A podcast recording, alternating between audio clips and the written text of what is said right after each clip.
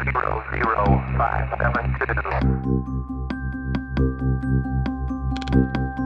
to build the perfect team.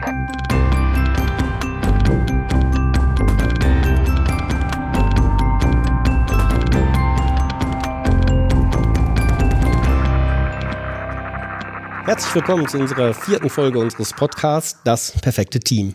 Wir sind heute in Düsseldorf zu Gast bei Zipgate und sprechen mit Corinna Baldauf und Tim Mois über ihr Buch 24 Work Hacks, auf die wir gerne früher gekommen wären. Hallo Tim. Schönen guten Abend. Hallo Corinna. Hallo. Wir, das sind Christian Müller und Thomas Suppes. heute ist der 28. Juni und wir sitzen ja hier bei Zipgate, wie gerade schon gesagt. Die vierte Folge und das erste Mal, dass wir mit Leuten sprechen, die nicht in einer Agentur arbeiten, was natürlich den spannenden Unterschied macht, dass ihr ein Produkt entwickelt. Oder Produkte. Produkte natürlich. Was macht ihr denn eigentlich, Zipgate? Was fällt, fällt denn hier in diesen wunderschönen Räumen am Ende des Tages raus? Was verkauft ihr? Verdient ihr Geld? Womit? Ähm, was rausfällt, ist ähm, Software im weitesten Sinne und was wir verkaufen, sind ähm, Telefonieprodukte für Unternehmen und Privatkunden. Wir machen äh, Festnetz und Mobilfunk ähm, in einer kompletten Bandbreite, einem kompletten Produktportfolio. Genau, heute ist unser Thema 24 Work Hacks, wie gerade gesagt. Das ist das Buch, was ihr rausgebracht habt. Ihr seid ein produzierendes Gewerbe mit Buchveröffentlichungen, erwerbbar auch auf Amazon. Aber nicht nur das, wir wollen es heute auch verlosen. Wir dürfen drei Exemplare von euch verlosen an unsere Hörer. Und da haben wir uns was ausgedacht.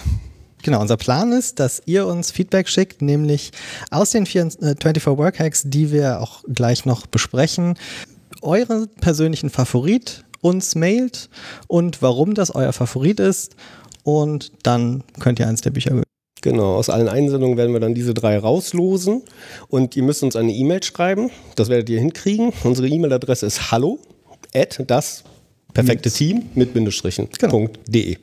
Also hallo at dasperfekteteam.de findet man auch auf der Webseite. Schreibt uns. Äh, wir haben uns überlegt, ähm, wir sind ja hier so live on tape. Ähm, wir geben euch ein bisschen Zeit, dass ihr die Folge auch bis zum Ende durchhören könnt. Ähm, und haben uns gedacht, bis zum 15. August meldet ihr euch bei uns, schreibt uns eine E-Mail. Dann geben wir das hier weiter an Zipgate und dann werdet ihr, wenn ihr unter den Gewinnern seid, Post bekommen. Sehr schön. So, bevor es aber losgeht mit unseren 24 Work Hacks, ähm, wer seid denn ihr zwei eigentlich? Ihr seid die Autoren des Buches, ihr habt es zusammen geschrieben. Corinna, wer bist du? Wo kommst du her? Was machst du an diesem schönen Abend, in diesen schönen Räumen heute? Oh, das ist ja eine sehr umfassende Frage. Ähm, ich habe äh, Informatik studiert und war 2010 hier die erste Angestellte für Usability. Und das hat sich dann, weil das genau in diese Umstellungsphase ähm, fiel, in, über die wir später sicher auch noch viel sprechen, ich war dann äh, einer der ersten Scrum Master hier. Äh, habe also am Anfang das alles äh, hautnah mitbekommen und mitgestaltet. Ähm, und inzwischen schreibe ich tatsächlich meistens Texte. Also ich bin wieder normales Teammitglied und äh, unter anderem Bücher. Und Tim? Ähm, ich bin Geschäftsführer und einer der beiden Gründer. Ähm, ich habe beim Kollegen Tito Simon 98 den Vorläufer von Zipgate gegründet und äh, seit 2004 machen wir hier Zipgate und ich habe, weil wir angefangen haben zu zweit und dann immer größer geworden sind, auch die allermeisten Rollen, die es hier gibt, irgendwann mal inne gehabt. Ähm, Software schreiben kann ich nicht, aber sonst habe ich eigentlich alles gemacht, was anfällt. Was hast du denn gemacht vor 98? Da habe ich versucht zu studieren. Erfolglos. Nö, ich habe dann irgendwann angefangen zu arbeiten und das habe ich dann äh, dem Studieren vorgezogen. Ich habe einen Kollegen auf dem Campus kennengelernt, wir haben beide im Uniwohnheim gewohnt. Er hat Mathe studiert und ich BWL. Und äh, als er dann auf die Idee gekommen ist, doch was mit diesem Internet zu machen, ähm, und wir uns dann zufälligerweise kennengelernt haben, als das gerade irgendwie spannend wurde, haben wir dann gesagt, komm, das ist doch jetzt viel spannender, als hier weiterzumachen. Ja, und das machen wir jetzt seit, was haben wir, 17, 18, 19 Jahren. Eigentlich schon immer, wenn man ehrlich ist. Also du hast keinen Studentenausweis mehr. Ich fürchte schon. Okay, wir wollen ja eigentlich nichts rausschneiden aus dieser Sendung. Na gut.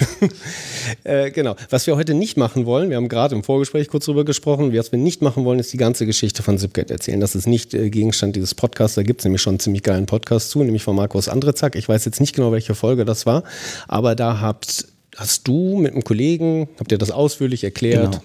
Wie das mit der Produktentwicklung war, wie das damals losging, wie ihr dann heute, wo ihr da hingekommen seid mit den Produkten. Uns interessiert, dass da irgendwo etwas passiert ist. Ihr seid ja gewachsen. Ihr habt ganz klein angefangen als Studenten mit wenigen zu zweit. Genau, zu zweit, ja. Äh, seid dann größer geworden. Äh, bei der Buchpräsentation durfte ich dabei sein damals. Da habe ich jetzt so grob mitgenommen, dass ihr gewachsen seid bis in das Jahr ungefähr 2009, 2010. Dann wart ihr so bei ungefähr 70 Leuten. Wenn Das ist richtig, ja. mich recht erinnere. Äh, und dann war es irgendwie zu viel. Mit 70 musste man was anders machen. Irgendwas hat damals nicht so ganz gut geklappt. Vorher hat es geklappt, dann war irgendwas anders und ihr habt Maßnahmen getroffen. Was, was ist denn da so, wie würdest du das heute beschreiben, die Situation damals? Ähm, also, als wir angefangen haben, Zipgate zu machen, 2004 waren wir 13 Leute. Wir haben alle zusammen auf einer Etage gesessen in einem großen Raum und ähm, wir wussten eigentlich immer alle, was passiert und wir haben damals dieses erste Produkt in ein paar Monaten, vielleicht drei Monaten oder sowas, auf die Straße gebracht und unseren Kunden zur Verfügung gestellt. Und das fühlte sich damals ganz normal an, äh, war aus heutiger Sicht aber eigentlich ganz schön schnell. Und ähm, dann haben wir gesagt, ja, wir müssen jetzt mehr machen, das ist ja kein Problem, dann werden wir einfach mehr Leute, dann äh, schaffen wir auch mehr. Und so sind wir dann Stück für Stück über die nächsten Jahre ähm, immer weiter gewachsen, bis wir dann irgendwann 2010 so ungefähr 70 Leute waren. Und wenn man ganz ehrlich ist, hat schon relativ bald nach 13 äh, diese Dysfunktion angefangen, dass man also mit äh, x mehr Mannstunden, die man pro Monat verfügbar hat, nicht mehr äh, äh, proportional viel mehr Ergebnis rauskriegt, sondern das, ähm, das ist halt immer schlechter geworden. Und äh, mit 70 Leuten 2010 ähm, kam dann irgendwann dieser Punkt, wo wir gemerkt haben, das ist nicht nur schlecht, sondern es ist verheerend. Und zwar war es so, wir hatten gerade noch unser ähm, äh, aktuelles ähm, äh, Star-Produkt, die Telefonanlage im Web, Get Team, die hatten wir gerade noch zur Tür rausgekriegt mit wirklich sehr, sehr großer Anstrengung. Und es war aber klar, dass es so nicht weitergehen würde, weil äh, mehr Leute in dem Fall einfach weniger Output bedeutet haben. Und ähm, da wir gleichzeitig irgendwie rausfinden mussten, wie das Ding jetzt weitergeht, dass wir wieder Software produzieren und an unsere Kunden liefern können und ähm, äh, teilweise Mitarbeiter verloren haben, die wir auch nicht nach, wo wir die Stellen auch nicht nachbesetzen konnten, war klar, dass wir in so eine, in so eine Crunch-Situation reingeraten, ähm, wo nicht ganz klar wie wir, war, wie wir da wieder rauskommen würden. Das war so die Ausgangslage. Wenn ich mir so 70 Leute vorstelle, ihr wart ja nicht alle in einem Raum wahrscheinlich, ne? Großraumbüro war es nicht. Wie viele Räume, wie wart ihr so verteilt? Wie wart ihr auch inhaltlich verteilt von den Leuten? Genau, das fände ich gerade interessant. Also das war ja so meine Anfangszeit. Ähm, ich erinnere mich noch ganz gut. Das war einfach, ähm, na, da gab es den Raum, wo alle Web-Leute drin waren, dann gab es den Raum, da waren alle Java-Leute drin, dann gab es den Raum mit den Middleware-Leuten, wir haben damals noch Perl gehabt. Ja, dann gab es einen Raum mit Projektmanagern und einen Raum mit so, da saß ich dann, UX, User Experience, ähm, Designer, Texter. Und ähm, wir nannten die zwar alle Team, das war dann das Web-Team, aber es war natürlich kein, also es war kein Team, sondern das war halt eine Gruppe von Leuten, die sowas ähnliches machen, aber jeder hat halt so sein eigenes, seine eigene Aufgabe gehabt. Und woran jeder so arbeitet, war sehr undurchsichtig. Da ist dann halt einmal in der Woche jemand rumgegangen und hat mal nachgefragt und mal abgeglichen, wer denn da wo dran ist. Und das war dann natürlich auch mit entsprechenden Wartezeiten verbunden. Man hat halt irgendwie Web aufs Backend gewartet und umgekehrt. Wenn du jetzt gerade Projektmanager sagst, die saßen in einem Raum, ist ja ein gern gehabtes Modell, die reden ja auch schon mal mehr oder telefonieren, das will man ja nicht, wenn man schnell arbeitet, dann trennt man das vielleicht.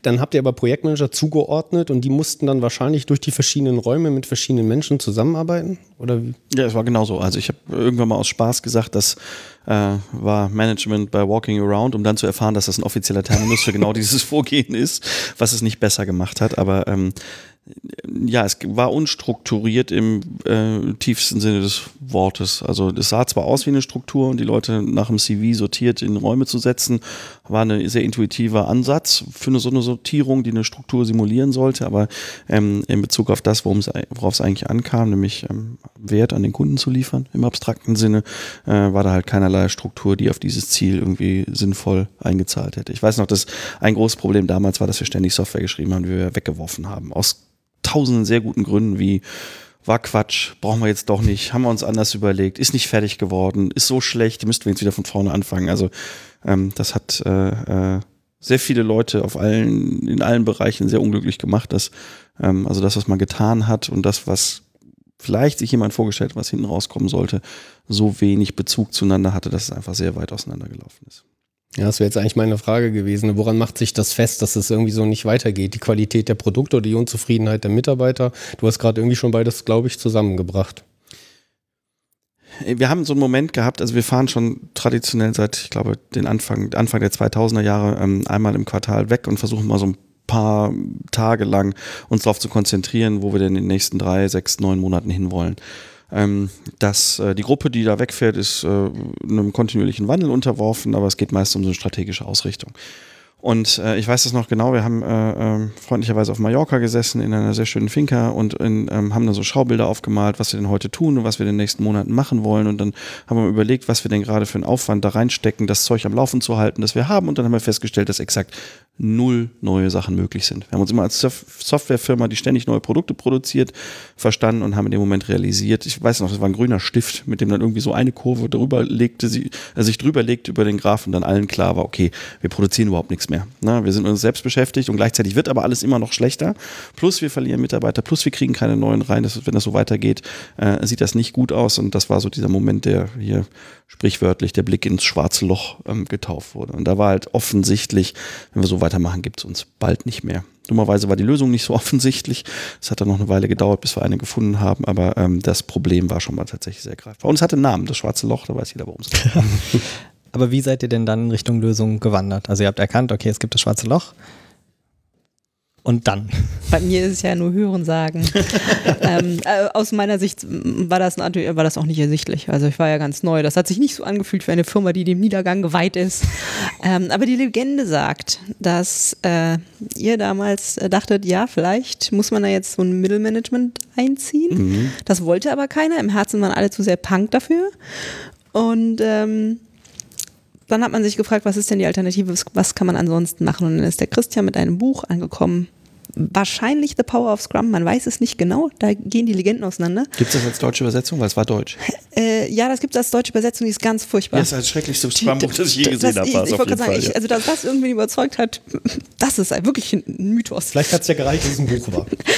Nein, nein, es hatte eine sehr schöne Seite am Anfang, die versprochen hat, was man alles kriegt, wenn man das richtig macht. Und diese Versprechen, die waren, die waren gut genug, um zu sagen, okay, das hört sich an wie das, was wir haben wollen. Also die Umsetzung war völlig verheerend. Also die Übersetzung ist wirklich, es ist mit Abstand das schlechteste übersetzte Buch, das ich in meinem Leben je gesehen habe. Ich glaube, wir packen das nicht in die Shownotes. Nee, Nein, ich nee, nee, nee. Aber das Englische vielleicht. Ah, Ich bin nicht sicher. Also es gibt heute wirklich fantastische Literatur zum Thema. Man Ja. muss da nicht in die, äh, äh, fast zehn Jahre zurückgehen, um da irgendwas Sinnvolles zu finden.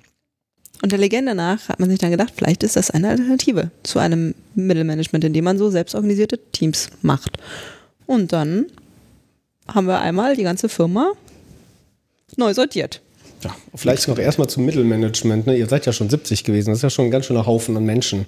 Das heißt, es gab nicht so eine Art Softwarechef, technischen Direktor, Projektmanagement, Leitung. Äh, pff, gab's Nee. nicht. Mittelmanagement eben. Gab's nicht. Nee, tatsächlich nicht. Also wir haben, wir haben dann mal versucht, nachdem wir das schwarze Loch gefunden hatten und noch keine Lösung hatten, haben wir mal versucht, äh, so sinnvolles Projektmanagement äh, im klassischen Sinne einzuführen, haben eine Microsoft Project Lizenz besorgt und ganz viele Gantt Charts ausgedrückt. Und die waren, das wusstest du nicht? Ja, ich gebe geb bestimmt noch Fotos. Da vorne in einem Raum sind auch noch die Leisten, wo wir die dran geklebt haben. Dann haben wir gesagt, du, wenn die richtige Firmen das hinkriegen, dann können wir das auch. Und dann haben wir einfach das gemacht. Dann haben wir sehr schnell festgestellt, dass es dann wirklich ausgesprochen schlechte Idee ist. Und ähm, ja, und es ging äh, tatsächlich erst weiter, als dieses ominöse Buch aufgetaucht ist und wilde Versprechungen gemacht hat, die nicht nachvollziehbar waren, mit Methoden, die völlig unverständlich waren. Und äh, haben wir gesagt, komm, das, das sieht jetzt viel besser aus. ja. War es nur das Buch oder gab es damals auch schon solche, naja, heute würde man sagen, geh mal zu Zipgate, guckst dir mal an, wie die es machen. Gab es so für euch so ein, ein Zipgate für Zipgate? Ein Vorbild? Aus meiner Sicht nicht. Und das ist auch einer der Gründe, warum es das Buch gibt. Weil ich glaube, dass uns das sehr geholfen hätte, am Anfang jemanden zu haben, zu sehen, so könnte das aussehen. Die gab es sicher, aber wir kannten sie nicht. Ah, ich Die- glaube auch in Deutschland waren es vielleicht drei und Ja. vielleicht auch in anderen Branchen oder so. Also es waren Themen, die, ähm, ähm, die waren überhaupt nicht verfügbar. Also es gab keine sinnvolle Literatur, es gab keinen Austausch mit anderen Leuten, es gab keine Blogs, keine Erfahrungsberichte. Ähm, das ist tatsächlich ein, ein, ein sehr starker Wandel zu der Situation heute. Okay, es gab das Buch. Also alle haben jetzt ein Buch gekauft und haben es gelesen. Nee. ich glaube damals, Es war auch unverständlich, man muss das dazu sagen. Es ist kein Witz. Ich kann mich noch genau daran erinnern, wie ich dieses Buch gelesen habe, die Einleitung gelesen habe, gesagt, das ist genau das, was wir brauchen. Wenn wir das kriegen, was es verspricht, dann ist es super. Dann habe ich den ersten Absatz gelesen und mein Kopf hat diesen Sound gemacht, wenn man Windows eine Taste drückt, die nicht keine Funktion hat. Also. Und es war wirklich so, es passte nicht in mein Hirn rein, weil es genau das Gegenteil von dem war, was man, was man erwarten würde. Und ähm, das war jetzt keine, es war nicht anwendbar. Also ganz praktisch nicht anwendbar. Stand zwar drin, du machst das und das, aber es war so klar, dass es nicht funktionieren würde, dass wir uns ähm, direkt externe Hilfe gesucht haben, weil wir gesagt haben, das kriegen wir selbst nicht hin. Und dann haben wir uns an Agile 42 in Berlin gewendet, die heute noch mit uns zusammenarbeiten und haben dann bei denen einmal Scrum bestellt. Einmal das Komplettpaket. Ja, so ähnlich. Wir dachten ja, man ist da irgendwann fertig und so. Ja, man hört das ja heute öfter, da geht der CEO hin, ne, der Geschäftsführer, und sagt so, und jetzt machen wir alles Scrum und ab morgen macht ihr Scrum. Hast du das auch so gemacht? Ja, tatsächlich. Hat auch für Riesenverwerfungen gesorgt, aber äh, wir haben halt gesagt, wir machen das jetzt mindestens zwei Jahre lang und wir ändern das auch nicht, weil wir viel zu doof sind, zu verstehen, wie es funktioniert. Deshalb können wir jetzt auch keine Anpassungen machen, die wir für intelligenter halten. Sagen wir die, die Wiese ausgegeben, Scrum by the Book. Und dann ähm, ist Agile 42 wirklich vorbeigekommen und hat dann gesagt, so, hier habt fünf Entwicklungsteams, wir fangen jetzt mit dem ersten an und wir müssen diese zehn Aufgaben erledigen nach und nach und dann arbeiten wir direkt und dann nächste Woche das nächste, nächste Woche das nächste, nächste Woche das nächste und dann haben wir es einfach gemacht. War ein sehr schmerzhafter und schwieriger Prozess, Ja. aber es war der, also retrospektiv, der mit Sicherheit beste Weg, das einzuführen, weil alles andere, ähm, jeder vorsichtigere oder langsamere Weg äh, hätte viel mehr Risiko gehabt, im Prozess kaputt zu gehen. Und ähm, aus heutiger Sicht haben wir das damals alles richtig gemacht. Also alles natürlich völlig falsch, aber das, dieser, dieser Ansatz, wir müssen jetzt einen harten Cut schaffen und ganz klar sagen, das ist der Weg und nicht so, ja, wir könnten ja mal gucken, ob wir einige von den Dingen manchmal in einem Team ausprobieren. ähm, dass wir das nicht gemacht haben, das war, glaube ich, eine absolut notwendige Bedingung für, für eine erfolgreiche Umsetzung. Bei der Buchpräsentation hast du, glaube ich, gesagt, und dann haben wir mit Agile, äh, war Agile 42 hier, wir haben angefangen und am ersten Tag wurde es besser. War das so Marketing oder siehst du es immer noch so? Ob jetzt der erste oder der zwölfte Tag, kann ich so nicht sagen. Aber der Punkt ist halt, ähm, man, hat eine, man hat gewisse Dimensionen, die eine Erstverschlechterung haben. Das ist auf jeden Fall so. Ähm, man hat aber auf der anderen Seite Dinge, äh, die sofort besser werden. Also es ist eine Kombination aus beiden. Man muss dann gegen diese Erstverschlechterung auch anarbeiten. Aber es gibt halt, du siehst halt plötzlich, wenn du so ein crossfunktionales Team hast und die bauen dann einen Backlog, was eine der ersten Übungen am ersten Tag ist, dann siehst du halt, was die vorhaben.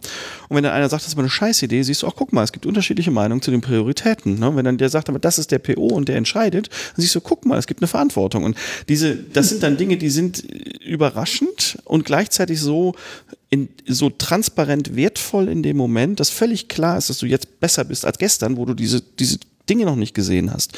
Und ähm, das wirkt sich sofort aufs Arbeiten aus. Allein so ein Backlog zu haben, das priorisiert einzelne abarbeitbare Items hat und die Vorgabe ist, jedes dieser Items muss von dem Team komplett von Anfang bis Ende ab, äh, zu erledigen sein, ähm, gibt so einen komplett anderen Blick auf das, was man glaubt, Arbeit nennen zu können. Ähm, das ist, äh, ist mindblowing. Mich würde noch die Stimmung interessieren damals, weil du sagst so äh, schwarzes Loch. Dann war das vielleicht noch nicht allen klar, den neuen Mitarbeitern so. Und das klingt jetzt so, ja, retrospektiv will ich nicht sagen, aber rückblickend klingt so, dass das total klar war und alle dann sofort mitgemacht haben, haben die Ärmel hochgekrempelt und gesagt, Scrum, geile Scheiße, die will ich machen. Und Microsoft Project ging mir immer schon auf den Sack. Ähm, äh, oh, äh, genau. War das so? War das so einfach? Haben alle sofort mitgezogen? Nein. Nein, ich fasse das mal in einem Wort zusammen. Ähm, das äh, kam echt sehr stark auf das Team an. Ähm, also ich war in dem ersten Team und das war wirklich ein sehr hochmotiviertes Team. Ähm, das dann halt, äh, also einer der großen äh, Unterschiede war natürlich, dass man dann nach zwei Wochen tatsächlich was geschippt hat. Also nicht wie vorher einmal im halben Jahr, sondern hat man nach zwei Wochen was live gestellt und dann war das live. Hammer. Also das war schon ein großartiges Gefühl. Äh, war ein super Team, das hat echt Spaß gemacht.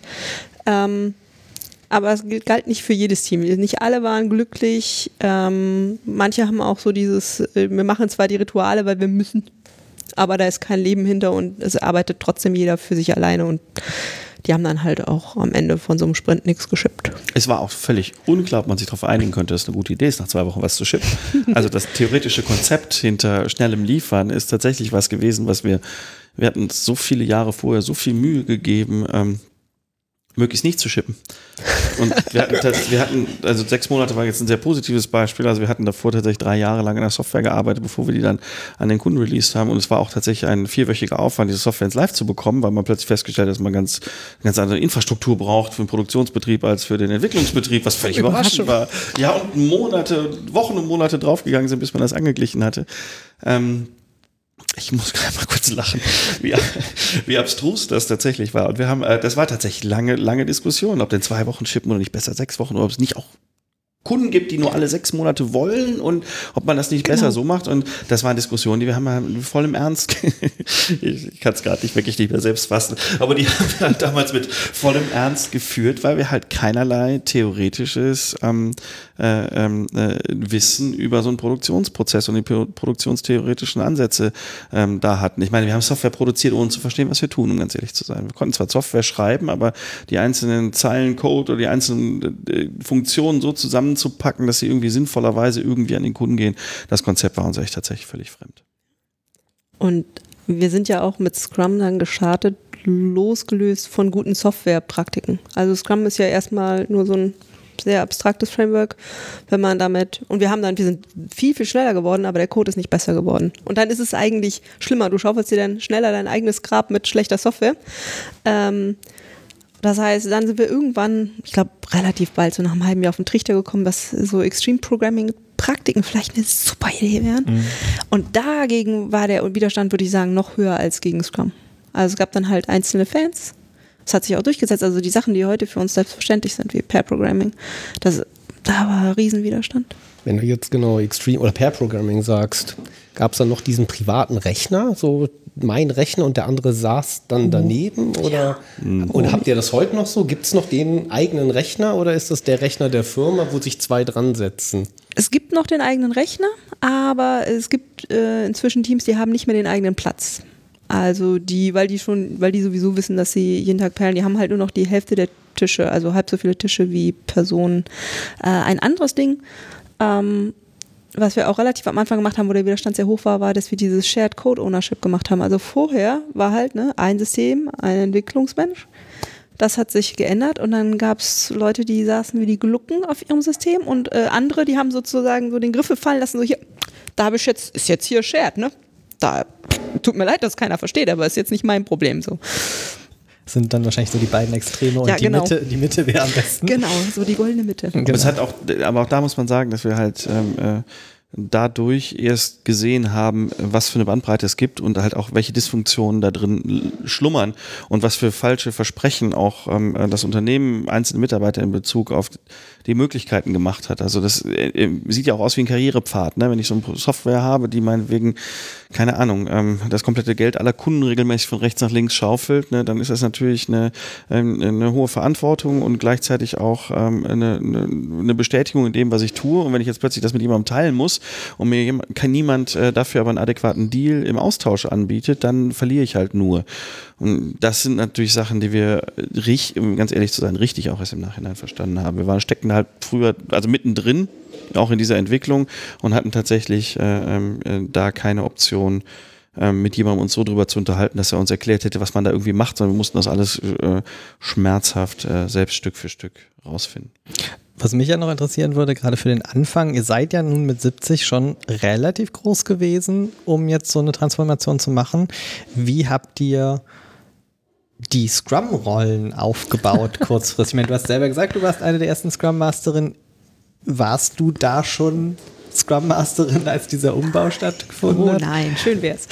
Schön wär's gewesen. Das hätte sicher geholfen. Nein, ähm, die Rollenbesetzung war wie folgt. Ne? Also wir hatten dann die Teammitglieder aus den, also was wir halt damals so für cross-funktional gehalten haben, also mindestens ein Webmensch, mindestens ein Java-Mensch, ein Middleware-Mensch, vielleicht ein Telefoniemensch ähm, und jemand, der irgendwie Design und Texte äh, kann.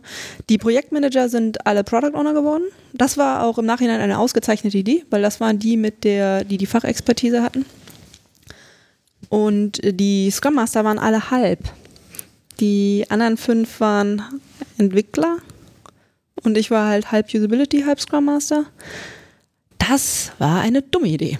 Das würden wir nicht nochmal machen. Da hat man nämlich ständig den Interessenskonflikt. Steht das nicht bei Scrum by the Book anders drin? Ja, doch, aber wir hatten, wir hatten ja nichts. Ne? Deshalb frage ich, weil ich meine, bei der Menge an Leuten, dann, ich meine, plötzlich mal zu sagen, ich nehme jetzt hier fünf POs und fünf Scrum Master irgendwo hier aus dem Hut, ist ja nicht ganz so einfach. Ja, also bei den Managern, äh, bei den Produkt Projektmanagern war das halt einfach, ne? Also die haben sozusagen dann das eins zu eins gewechselt. Ähm, und bei den Scrum Mastern war es schwieriger. Und was wir damals bekommen haben, war, also wir haben alle Teams sind ja einmal durchgeschult worden und die Scrum Master haben dann nochmal extra ein Einzelseminar bekommen. Aber trotzdem wird man halt in zwei Tagen da Nicht Also, zum. Für mich war das hinterher auch sehr offensichtlich, dass sich die Leute da äh, spalten in Leute mit einem agilen Mindset und nicht so agil. Und das ist dann aber total schwierig, gerade wenn man das so basisdemokratisch und so schwierig, sehr schwierig. Hm, Schulung ist das eine, also das irgendwie beigebracht zu bekommen, klar zu lernen, dann begleitet zu werden. Und dann würde ich nochmal so Coaching als Begriff reinwerfen. Habt ihr das damals, habt ihr das extern dann mitgemacht oder fand das gar nicht statt? Oder gibt es Coaching bei euch? Damals nicht. Ich, also jedenfalls kann ich mich nicht dran erinnern, dass wir. Also Agile 42 war eigentlich äh, schon regelmäßig da, aber nicht in Aber so einer intensiven ähm, Scrum Master schon. Also vielleicht war das auch so ein bisschen später, das kann schon sein. Also aber, ähm, wir haben schon echt 99 Prozent selbst erst falsch machen müssen. Ich weiß auch nicht, wie viel man davon äh, nicht mal gemacht haben muss, um Mhm. wirklich zu Genau. begreifen, wo man steht. Ähm, aber wir sagen mal, wir haben jetzt irgendwie, also wir machen das jetzt irgendwie seit sechs Jahren, sieben Jahren oder sowas. Und es hat sicherlich zweieinhalb bis drei Jahre gedauert, bis es stabil genug war, um sich selbst zu verbessern. Und ähm, ich würde mal sagen, dass man das heute kürzer hinkriegen kann mit den verfügbaren Ressourcen, wenn man sich Leute von außen einholt, wenn man sich andere Sachen anguckt. Äh, die Literatur, die es gibt, ist wirklich fantastisch. Und wenn man da irgendwie einen strukturierten Ansatz findet, kann man so eine Zeit sehr verkürzen. Und es war damals ganz viel mit selbst rausfinden, wo es einfach niemanden gab, der uns da weiterhelfen konnte, den wir zumindest gekannt hätten. Eigentlich eine total super Überleitung, weil, wenn man jetzt mal nach heute reinspringt, oder wann habt ihr das Buch rausgebracht? Das war Ende letzten Jahres, glaube ich. Ne? September, glaube ich. September 2016. Nach sechs Jahren habt ihr dann gesagt, so, jetzt bringen wir da, jetzt müssen wir da auch mal was machen und irgendwie uns kundtun. Und habt das dann 24 Work Hacks genannt. Und Work Hacks, ne, das ist ja so, ich muss Arbeit hacken. Ist Arbeit kaputt? Eure Arbeit war offensichtlich kaputt bis zum Jahr 2009. Ist Arbeit irgendwie was kaputtes, was man hacken muss? Es ist zumindest was, was man verstehen muss. Also äh, an der Uni sagen alle immer, ja, man muss erstmal das Lernen lernen, ne? Und äh, man kann sich da wie ich sehr lange mit beschäftigen, rauszufinden, was das wohl meinen möchte. Äh, und äh, arbeiten muss man halt eigentlich auch lernen. Also das fühlt sich so intuitiv an und arbeiten hat ja ganz viele Konnotationen von fremdbestimmt über will ich nicht, über ist anstrengend, obwohl es nicht anstrengend sein sollte. Ähm, aber ähm, das, das verdeckt ganz stark, finde ich, diese Idee, dass man, wenn man das einfach nur alles intuitiv macht, ähm, ganz viel Energie verschwenden kann und ganz wenig Ergebnis rausbekommt. Und diese Idee, dass es so Ansätze gibt, das irgendwie richtiger zu machen oder besser zu machen, äh, um äh, mit dem gleichen Einsatz ein besseres Ergebnis zu erzielen, ähm, die haben wir halt Stück für Stück über die Jahre halt als Grundkonzept gewonnen. Und ja, dann haben wir gesagt, ja komm, dann packen wir es auch so zusammen, dass man damit was anfangen kann. Also auf die wir gerne früher gekommen wären. Jetzt tauchen zwei Autorennamen hier auf, nämlich eure beiden. Ich hatte mal so eine These, eigentlich habt ihr noch einen dritten Autor gehabt. Den nennt ihr auch. Ich weiß nicht, ob ihr das so seht, aber für mich spielt der Fotograf in dem Buch eine enorme Rolle. Die Bilder. Er steht mit auf dem Cover, sagen wir mal Deshalb, so. steht er mit, äh, deshalb steht er mit drauf. Ich würde ihn nicht als Mitautor bezeichnen, ähm, weil die Bilder natürlich ausgewählt sind und kuratiert. Also die Fotos waren schon da. Die haben wir nicht extra fürs Buch Ah. beauftragt. Das war nicht, bis auf eins. Das ist auch gestellt. Das einzige. Genau, das einzige Das gestellte.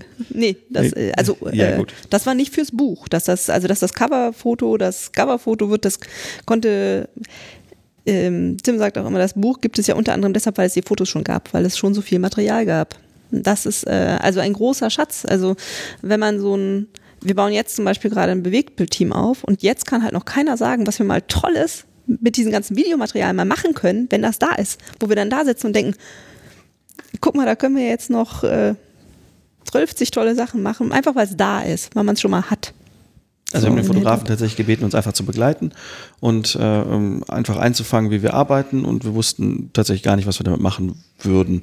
Und ähm, der hat das dann, glaube ich, ich weiß nicht, vielleicht fünf, sechs, sieben Mal hier und hat uns einfach äh, beobachtet und dann diese ein oder zwei gestellten Szenen wie das Titelbild natürlich ähm, gemacht. Aber dieser Facepalm zum Beispiel ist auch nur entstanden, weil irgendjemand den vorgemacht hat und alle mitgemacht haben und nicht etwa, weil wir gedacht haben, der soll auf das Cover. Und ähm, aus, de- wir haben dann mehrere Sachen auch mit diesem Fotopool gemacht. Ähm, Wir verwenden ihn halt für Pressearbeit heute. Wir haben äh, unsere Webseite mit den Fotos bestückt. Also nicht nur da, wo man sieht, wie wir arbeiten oder wer wir sind, sondern ähm, äh, zum Beispiel auch äh, auf der Business-Website, wenn du das statt Stockfotos mit Arbeits- oder Telefoniesituationen, haben wir halt unsere eigenen genommen.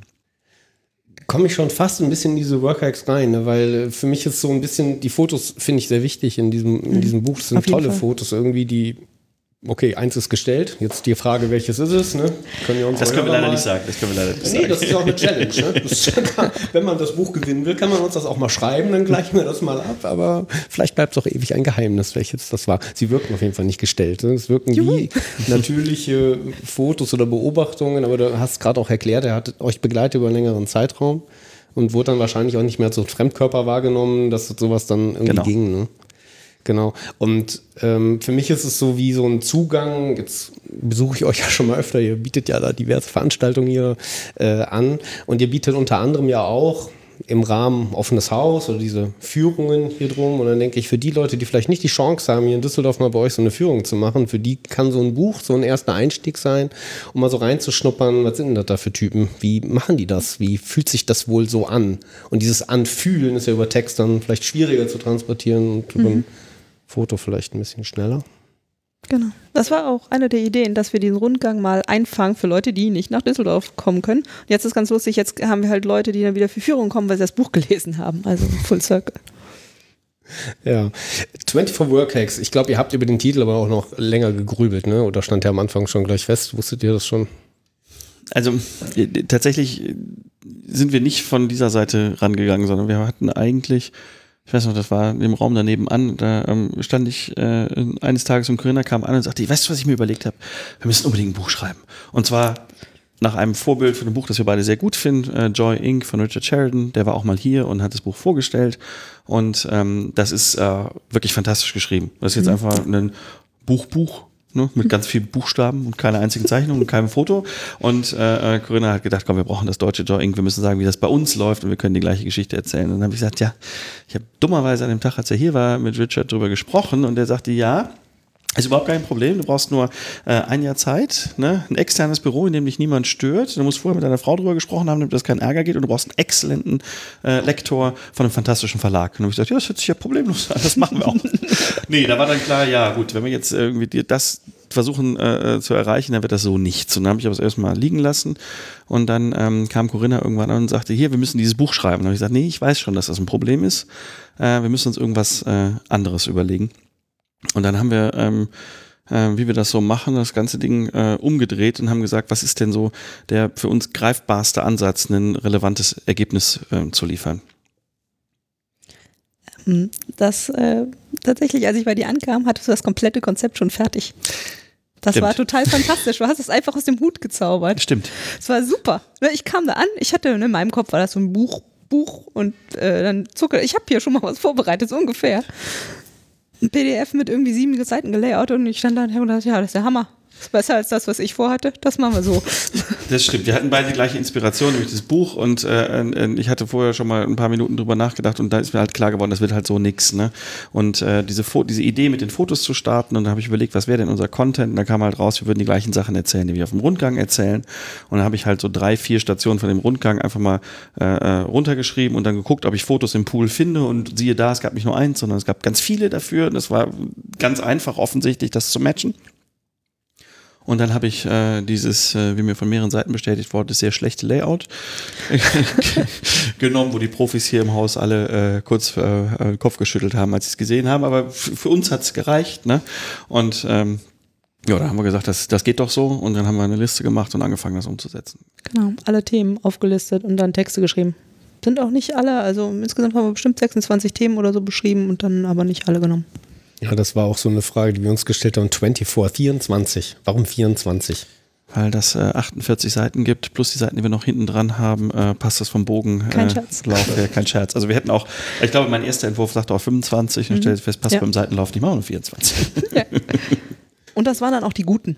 Also das, hat, das passte auch gut Wir mit hätten der auch Auswahl. 25 gute geschafft. Ja, hätten wir geschafft. aber da waren halt 24. Das heißt, ihr hättet wahrscheinlich fast verdoppeln müssen, um dann wieder auf eine. Nee, äh, zwei mehr oder vier mehr. Ah ja, okay, wäre auch wieder eine. Bogen, ja, stimmt. Aber Okay. 25 war halt blöd. Ja, Okay, so pragmatisch kann das sein. Naja, Aber ihr löst halt reale Probleme. Ja, dann kommt man noch so dahin. Ja, unsere Vorgabe war halt, wir müssen irgendwas machen, was wir realistischerweise in, was haben wir gesagt, zwei Monaten fertig haben können. Und wir haben ähm, gesagt, wir schippen jede Woche. Das heißt, wir schicken jede Woche, also wir haben uns orientiert an einem Format, das es bei so einem äh, Fotobuchhersteller gibt, einem amerikanischen, glaube ich. Blurb. Mhm. Genau, und dann haben wir gesagt, okay, äh, wir, wir nehmen dieses Format, auch wenn wir es hinterher richtig drucken lassen, aber wir können jeden Freitag äh, das Ding einmal quasi prototypen lassen. Dann kriegen wir es im Laufe der nächsten Woche und können dann am realen Exemplar, auch wenn da hinten jetzt noch ganz viele le- weiße Seiten drin sind, aber am realen Exemplar checken, äh, ob wir gut unterwegs sind. Wir haben unfassbare Sachen gefunden, die wir zum Glück nicht erst in der Ja. 5000er Auflage gefunden haben, sondern schon äh, ganz früh. Und dann haben wir teilweise auch zehn Stück machen lassen und die verteilt. Und dann von der vierten oder fünften Iteration, damit viele Leute Feedback geben konnten und äh, Korrektur lesen konnten. Und dann haben wir, glaube ich, sogar die ersten 100 auch bei denen machen lassen, um mal zu gucken, ob es überhaupt sinnvolles Feedback gibt. Und haben die dann ähm, verteilt und äh, ähm, haben das Feedback, das da zurückkam, auch noch eingearbeitet. Und dann sind wir, glaube ich, erst hingegangen und haben eine richtige Auflage in der, in der Druckerei drucken lassen. Und das habe ich glaube, du hattest heute morgens nochmal gesagt, es waren, wie viele Wochen haben wir gebraucht? Äh, sechs. von, von, der, von dem ersten Tag bis hin zum äh, ähm, äh, fertigen Ergebnis, plus natürlich dann die Druckzeit für das, Genau. für das Richtige. Aber die ersten 100 aus der äh, Digitaldruckerei hatten wir da schon. Das war wirklich, das haben wir krass fokussiert durchgezogen. Ja. Sechs Wochen. Das ja, das ist was anderes als ein Jahr lang sich zurückziehen. Ne? Das war das einzig Realistische, weil mit dem Jahr, das hätten wir entweder nicht gemacht oder es wäre halt nach einem Monat schiefgegangen und dann hätten wir ein halb fertiges Buch gehabt, das nie geschippt worden wäre. Aber das mit dem, mit dem Shipping und Prototyping finde ich eine super Idee, gerade bei einem Buch. Ich meine, wer macht das schon bei einem Buch? Und da fallen halt auch so Sachen auf, wie zum Beispiel, dass das Foto so nicht funktioniert, weil es dann halt im Knick ist und so. Ganz banale Sachen. Und das hat es alles besser gemacht, diese ganzen Runden. Wir haben so einen Stapel, also weiß ich nicht, 20 Zentimeter, 30 Zentimeter Stapel, lauter Bücher voll mit Stickies von allen Kollegen. Also ne, wenn ihr da keinen Rechtschreibfehler drin äh, findet, dann liegt das an all den tollen Kollegen. Der Hammer. Das hat er schön iterativ und inkrementell erklärt. Ja, das ist eine, ein Schwarm, Schwarmlektorat war das quasi. Genau. Ja, Hammer. Ähm, hier in der Vorbereitung habe ich so, habe ich die mal so alle aufgelistet, so für mich. Und dann habe ich gedacht, wie sind die denn wohl sortiert? Was? Gibt es da so einen roten Faden, so einen Gedanken oder habt ihr einen 24-seitigen Würfel benutzt? Jein. Ähm, es, nein, also es gibt einen Faden. Äh, das ist ganz grob sortiert von den, äh, ich sag mal so Einsteigersachen, die man jetzt auch von woanders kennen könnte, was halt so agile Praktiken sind, ne? also Stand-ups, Pair Programming, Retros. So baut sich der Bogen auf und dann sind es individuellere, ich sag mal ein bisschen abgefahrenere Sachen. Wir wollten aber starten mit was richtig Geilem, also ist der Open Friday ganz vorne, so erklärt sich der, der fällt nämlich aus der Reihe. Das wäre jetzt gerade mal eine Gegenrede gewesen. Open nee. Friday ist doch. Das war am Anfang musste aber ein Knaller sein, da kannst du nicht hier irgendwie mit Stand-ups ankommen. Und äh, dann war es halt der Open Friday. Und dann ganz banal, also wir haben, ne, wie, wir halt, wie wir das halt so machen, alles auf Sticky, ne? jedes Thema ein Sticky.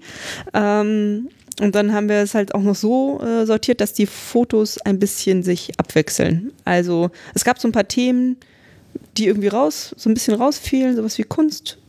Und ähm, da haben wir dann, die haben wir dann einsortiert an Stellen, wo das irgendwie optisch gut passte. Ja, Das eine Meeting, das nächste Meeting, das dritte Meeting, Format, alle hintereinander, gibt halt nur Meetingbilder. Und äh, da haben wir dann gesagt, komm, da schmeißen wir ein bisschen was Lustiges dazwischen. Genau. Hm, verstehe. Gute Idee, ja.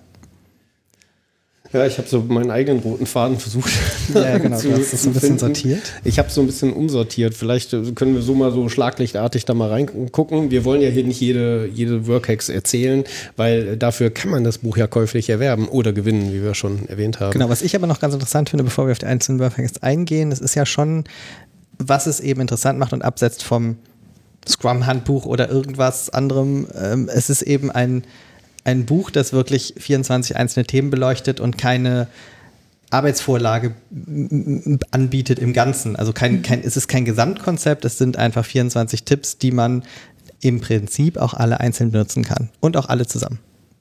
Also viele kann man davon auch durchaus mal einzeln. Corinna schüttelt den Kopf. Ja, okay, da bin ich gespannt. Ja, sagen wir, also bei den Führungen fällt mir halt immer wieder auf, wie sehr das ein Gesamtkonzept ist und wie sich die einzelnen Sachen halt einfach gegenseitig so ineinander greifen. Also ja, man kann auch einzelne Sachen machen und da wir uns ja in irgendwie komplexen, also jede Firma ist ein komplexes System, weißt du nicht, was passiert, wenn du da so eine Sache einführst. Das kann halt ganz viel ähm, anstoßen.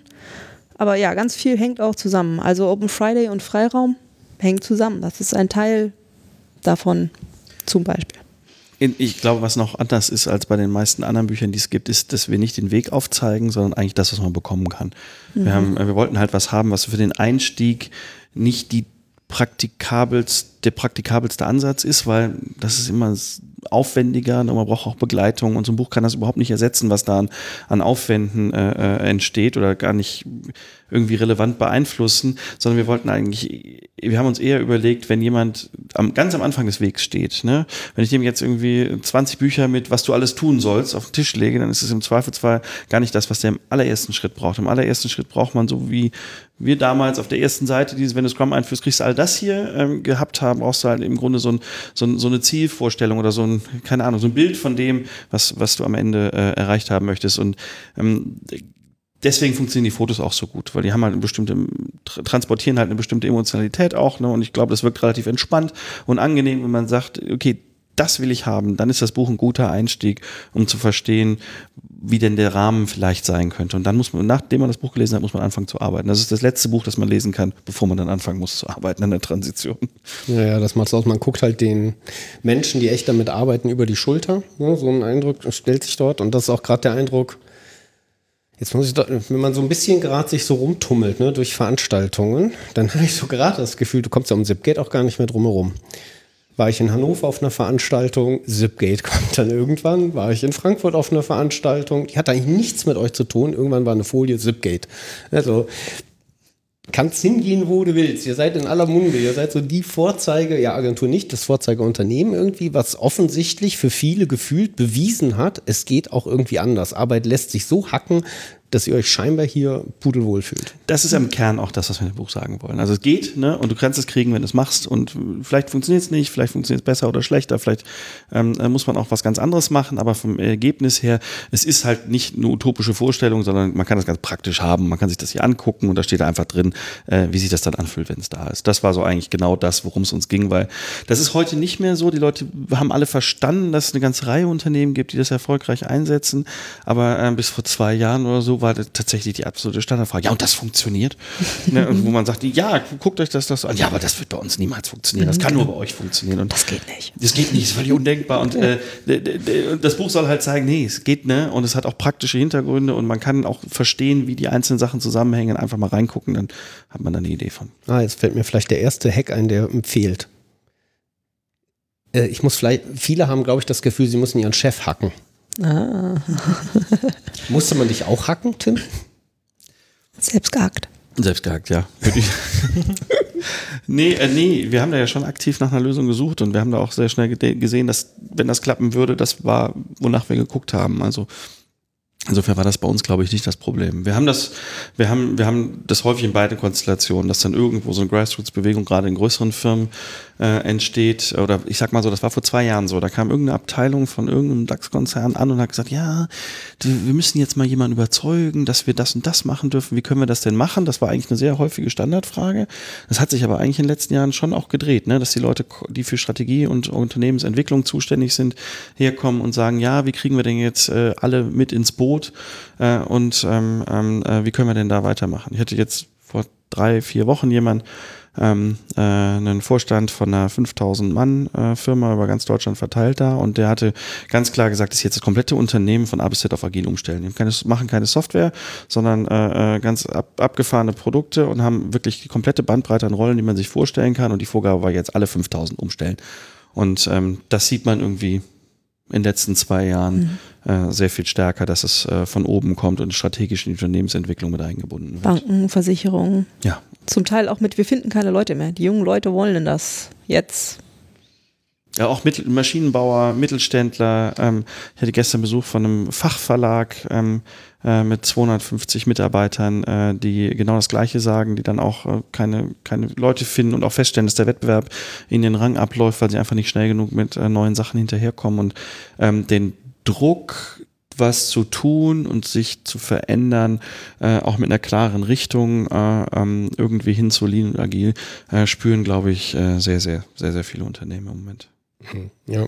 ja, der Druck kommt jetzt auch eben von der, ja, von den Mitarbeitern, die was suchen, die vielleicht auch anders motiviert werden wollen oder eine eigene Motivation suchen, die sie da einbringen können. Genau. Aber jetzt bei euch war eben Chefhacken offensichtlich nicht das Thema hier. Sowas taucht hier nicht auf. Ihr wart von Anfang an überzeugt, hier muss sich was ändern wir packen natürlich mit und wir machen mit und wir sagen nicht nur Corinna, jetzt mach doch mal. Und ich äh, so. Das schwarze Loch hat sehr geholfen, muss ich sagen. Ich meine das ernst. Also es ist halt tatsächlich, wenn es uns fantastisch gegangen wäre, ist äh, vielleicht auch alles ganz abge anders abgelaufen. Aber diese klare, diese klare Sense of Urgency in dem Moment hat den Blick da deutlich geschärft. Ja, ja Treiber hörte ich letztens, nennt man das dann so. Ich brauche den Treiber für die Transformation und was ist geiler, als kein Geld zu haben mehr. Nur das ist ja eigentlich nicht so der Fall, ne? Weil wenn du dann schon mit dem Rücken an der Wand stehst, dann ist das vielleicht dann doch ein bisschen schwieriger, weil so ein paar Möglichkeiten musst du ja schon noch haben, um Veränderungen auch unterstützen zu können. Äh, vielleicht muss ich das nochmal präzisieren. Also kommerziell ging es uns überhaupt nicht schlecht, sondern ganz im Gegenteil. Wir haben so viel Geld verdient zu dem Zeitpunkt wie nie zuvor, haben so viel Umsatz gemacht äh, wie nie zuvor und äh, das drohte das halt schon zu verdecken. Wir haben, mussten halt schon, deshalb waren wir auch so überrascht, dass wir erst durch genaues Hingucken verstanden haben, ähm, äh, dass da schon in absehbarer Zeit äh, eine größere Problematik lauert und wir eigentlich eine ganz andere Firma sind, als wir glauben zu sein. Also ähm, sonst wir vielleicht nicht so schock, geschockt gewesen, wenn wir schon vorher kein Geld mehr gehabt hätten. Oh, dann wart ihr aber doch äh, sensibler, weil ich glaube, ein, einige brauchen eher noch das. Ne? Und wenn es gerade den Unternehmen noch gut geht, dann merkst du es vielleicht am ehesten, ja, vielleicht an der Qualität, aber dann auch, hm, HR liefert keine Mitarbeiter mehr. So im alten Jargon, ne? Kommt keiner mehr, die wollen, die gehen woanders hin. So. Also wo, wo spürt man es, dass sich da irgendwo so etwas verändert? Ne? Naja. Gut, ihr habt es ja ganz konkret bei den Produkten auch gespürt. Ich meine, das ist ja was, was viele andere Unternehmen sicherlich auch spüren, auf andere Art und Weise vielleicht, aber. Also man muss schon ganz bewusst sowas wie zwei, drei Jahre in die Zukunft gucken. Man mhm. sieht das nicht, wenn man auf den nächsten oder übernächsten Monat guckt. Äh, das muss schon ein größer Horizont sein und ähm, ähm, da, dafür braucht man auch einen Moment Ruhe, weil ähm, wenn man das nicht jeden Tag macht, weil es der einzige Job ist, zwei, drei Jahre in die Zukunft zu gucken, sondern nur zwischendurch, dann äh, muss man tatsächlich sich komplett äh, nochmal ein neues Mindset Mindset oder neues, neues Modell bauen dafür, äh, um zu verstehen, wo man heute steht, wo man eigentlich hin will und was auf dem Weg einem noch passieren könnte. Äh, und da muss man auch eine Zeit, gewisse Zeit damit verbringen, darüber nachzudenken, bevor man dann wieder ins tägliche Geschäft abtaucht. Also das ist schon, glaube ich, Bedingung, weil sonst merkst du halt irgendwann, dass du tatsächlich eine Rechnung nicht mehr bezahlen kannst und dann ist es wahrscheinlich eher zu spät. Aber damit habt ihr ja schon früh angefangen, ne? Was hat sie gerade gesagt? 2000 macht ja schon regelmäßige Strategie mhm. oder wie hat es genannt? Haben oder wir immer gemacht, ja. oder? Genau, wir fahren ähm, einmal im Quartal für ein paar Tage weg, auch äh, irgendwo hin, wo es schön ist und was auch vielleicht weiter weg ist. Deshalb war das auch auf Mallorca, als wir das schwarze Loch entdeckt haben. Ich fahre ich nie wieder nach Mallorca. Nee, schlimm, ganz schlimm da. ähm, und äh, ja, ich kann das jedem nur empfehlen. Wenn wir das nicht gemacht hätten, hätten wir es wahrscheinlich nicht gesehen. Wie viele Leute nehmt ihr da so mit für sowas? Wir haben das schon mal, glaube ich, mit 18 gemacht und das kleinste war vielleicht mal fünf oder so, aber so eine stabile Größe ist irgendwie acht, sieben, acht, neun äh, Leute. Wie kommen die denn zustande? Sind die selbst organisiert oder sind die handverlesen? Nee, das ist tatsächlich eine äh, Runde, zu der zum Beispiel ich jedes einzelne Mal bisher gehört habe. Und meistens ist es tatsächlich, sind es die Produktmanager oder die Leute, die gerade die Strategie nachhaltig verantworten oder beeinflussen, so in die Richtung. Also es ist ein eigener, eigener Job in dem Zeitraum. Hm. Ja, ähm, dann würde mich noch, wenn wir bei Strategie gerade sind, Thinktanks, gibt es auch eine Vision? Habt ihr so einen, so einen Leitstern, so einen, so einen knackigen wir hinterlassen eine Delle im Universum oder so? ja, wir haben ein Motto, also nicht mit so einem Ziel. Äh, Hacking Telco. Das ist das, wo wir sagen, da, da kommen wir her. Und das ist das, was, äh, was uns den größten Spaß macht, irgendwie diese riesigen Moloche von Telefongesellschaften drumherum regelmäßig mal mit neuen Produkten zu überraschen äh, und äh, Sachen zu machen, die an der Schnittstelle zwischen Internet und Telefonie liegen, äh, die man vorher vielleicht so nicht machen konnte und die wir dann den Kunden als quasi Instrument in die Hand geben, sodass sie ein bisschen mehr Macht haben im Vergleich zu dem, was sie sonst so vorgesetzt bekommen. Mhm. Ähm, da machen alle immer mit, ist das selbstverständlich? Also muss man darüber reden bei euch eigentlich, Hacking Telco, oder sagen alle, boah, yes, Magenta, ach geil. Keine Ahnung. das ist ja ein sehr frei auslegbares Motto. So als Leitstern glaub, funktioniert das ganz gut. Das wird ja, ähm, das steht nicht alleine, sondern es gibt meistens so pro Jahr immer so eine strategische Ausrichtung mit einer, mit einer mini- und kurzfristigeren Vision. Ja, verstehe. Aber ich finde das als Leitstern, das beinhaltet eben schon, wie du schon sagst, ganz viel. Software ist irgendwo mit drin, Telco ist irgendwo mit drin. Also es ist relativ klar, dass ihr nicht anfangt, plötzlich Autos zu bauen. Ne, Ich meine, das ist ja schon das Entscheidende, was man will. So Dachlatten ist das, was wir immer sagen. Dachlatten, genau. Dachlatten auch gut. Keine Ja, Genau. jetzt wird ja gerade Video aufgenommen. Vielleicht gibt es demnächst eine Daily Soap. Ne? Zipgate. Soll ja ganz modern sein. Und da brauchen wir ein bisschen mehr Drama. Das stimmt. Ist das so harmonisch bei euch? Versteht ihr euch alle so gut? Ähm, Beziehungen sind hier sehr wichtig. Wir haben mal in einem so einem Workshop mit 20 Leuten, ähm, gab es so ein Dreieck, was ist denn, was denn am wichtigsten, was hältst du für am wichtigsten? Die Beziehungen, ähm, Fakten oder Regeln und Prozesse? Und äh, anscheinend ist es am besten, wenn es ein bisschen ausgeglichen ist. 17 Leute standen bei Beziehungen. Das ist wirklich sehr, das ist wichtig. Ja, Familiär? auch. Stabil? Langfristig? Oh ja. Fluktuation? Nicht vorhanden. Ähm, Ich frage mal Das so würde ich nicht direkt. sagen. Das würde ich so nicht sagen. Ja, schon wenig. Also viel weniger als vielleicht vor sieben oder acht Jahren. Da hatten Stimmt, jetzt gerade ist sie gering. in den letzten zwei, drei Jahren ist sie äh, sehr, sehr, sehr runtergegangen. Ja. Just erinnere ich mich an gestern Abend. Ich glaube, Sigi war es, der eine Folie an die unten bei der Lindus reingeworfen hatte. Und ich glaube, ich habe elf Stellen gezählt, die er gerade sucht. 120, das ist ja schon. Vergrößert ihr Sportlich. euch? Wachst ihr? Jetzt gerade, ja. Wollt ihr wachsen eigentlich oder seid ihr eigentlich zufrieden? Wir wollten das lange nicht, weil ähm, 120 ist schön familiär. Man kann noch jeden kennen, man kennt jeden Namen, man kennt die Kinder, man weiß, was für Hobbys äh, alle haben. Ähm, und wir wissen ja schon, dass Kommunikation nicht so gut skaliert. Das skaliert halt nicht linear, sondern je mehr du dazu tust, desto schlimmer wird das. Ähm, aber jetzt gerade möchten wir Sachen machen, die wir möchten mehr machen, als wir mit den Leuten, die wir momentan sind, machen können. Und vor allen Dingen brauchen wir auch ein paar Rollen und äh, Spezialwissen, was wir jetzt im Moment nicht haben. Und es wird halt sehr schwer, also Marketing und Sales. Und es wird halt sehr schwer, das aufzubauen, ohne neue Leute dazu zu nehmen, die, äh, die auch schon was, die ja schon sehr viel können und uns das beibringen können. Ihr habt sie alle hier ne, versammelt. Also genau, wir haben nur einen Standort. Genau hier, ja. Ähm, um das mal im BWL-Sprech zu sagen, wir sind halt eine Portfoliofirma. Wir haben nicht nur ein Produkt, sondern einen ganzes, ganzen Satz an äh, Produkten. Und ähm, wir hatten halt immer gehofft, dass die, dieser Zugewinn an Produktivität durch äh, radikales Lean und agil sein ähm, äh, uns so viel mehr Produktivität bringt, dass wir nicht mehr Leute sein müssen, um unser Portfolio trotzdem vollumfänglich bedienen zu können. Und wir sind eine klassische Full-Stack-Firma, das heißt, wir haben eigene Rechner äh, mit äh, äh, eigener Software in den eigenen Rechenzentren, mit einem eigenen IP-Netz bis hoch zur Webseite und äh, dem Marketing-Teil machen wir das alles von A bis Z selbst. Das heißt, wir haben einen sehr großen Gesamt, also einen, ich sag mal, eine Anforderung an verschiedene Rollen durch diesen gesamten Stack und dann haben wir einen Satz von Produkten. Das ergibt halt eine minimale Menge an Dingen, die du pro Zeiteinheit tun können musst, um das zu unterhalten und auch weiterzuentwickeln. Und wir haben gedacht, dass wir, wenn wir jetzt einfach äh, nochmal ganz viel schneller, noch viel produktiver werden, dass dann 120 irgendwann die richtige Zahl ist, um das zu tun und äh, haben jetzt äh, offen anerkannt, dass wir wahrscheinlich das einfach in der Geschwindigkeit nicht hinkriegen und dass wir jetzt nochmal äh, noch ein paar Kolleginnen und Kollegen dazu tun, um ähm, sinnvoller dieses Portfolio von oben nach unten komplett abbilden zu können. Ja, wäre erstmal so die ganz banale Frage. Es sieht so aus, als hättet ihr hier ganz gut Platz. Also wenn ihr jetzt neue Leute, ich weiß nicht wie viel ihr so, ah, hier wird schon kritisch geschaut. Es wirkt ja erstmal sehr großzügig, offen. Das ist Da Absicht, kommen nicht wir jetzt zu Zufall. einem der, der Workouts Genau. auch, ne? Der Freiraum. Ja, das ist ja tatsächlich genau eins der konzeptionellen Teile, ne? dass man sich irgendwie irgendwo zusammenstellen oder zusammensetzen kann und dass man da nicht, äh, äh, dass man immer dann, wenn man Platz braucht, den auch bekommt. Das ist schon un unsere Regel eigentlich. Und äh, wir wissen, dass wenn wir jetzt nochmal zehn mehr werden, dass es dann hier schon nicht mehr so gut funktioniert. Dann hast du keinen Raum, dann ist die Ecke voll, dann weißt du nicht, wo du hingehen sollst und dann unterbricht das halt den Prozess schon.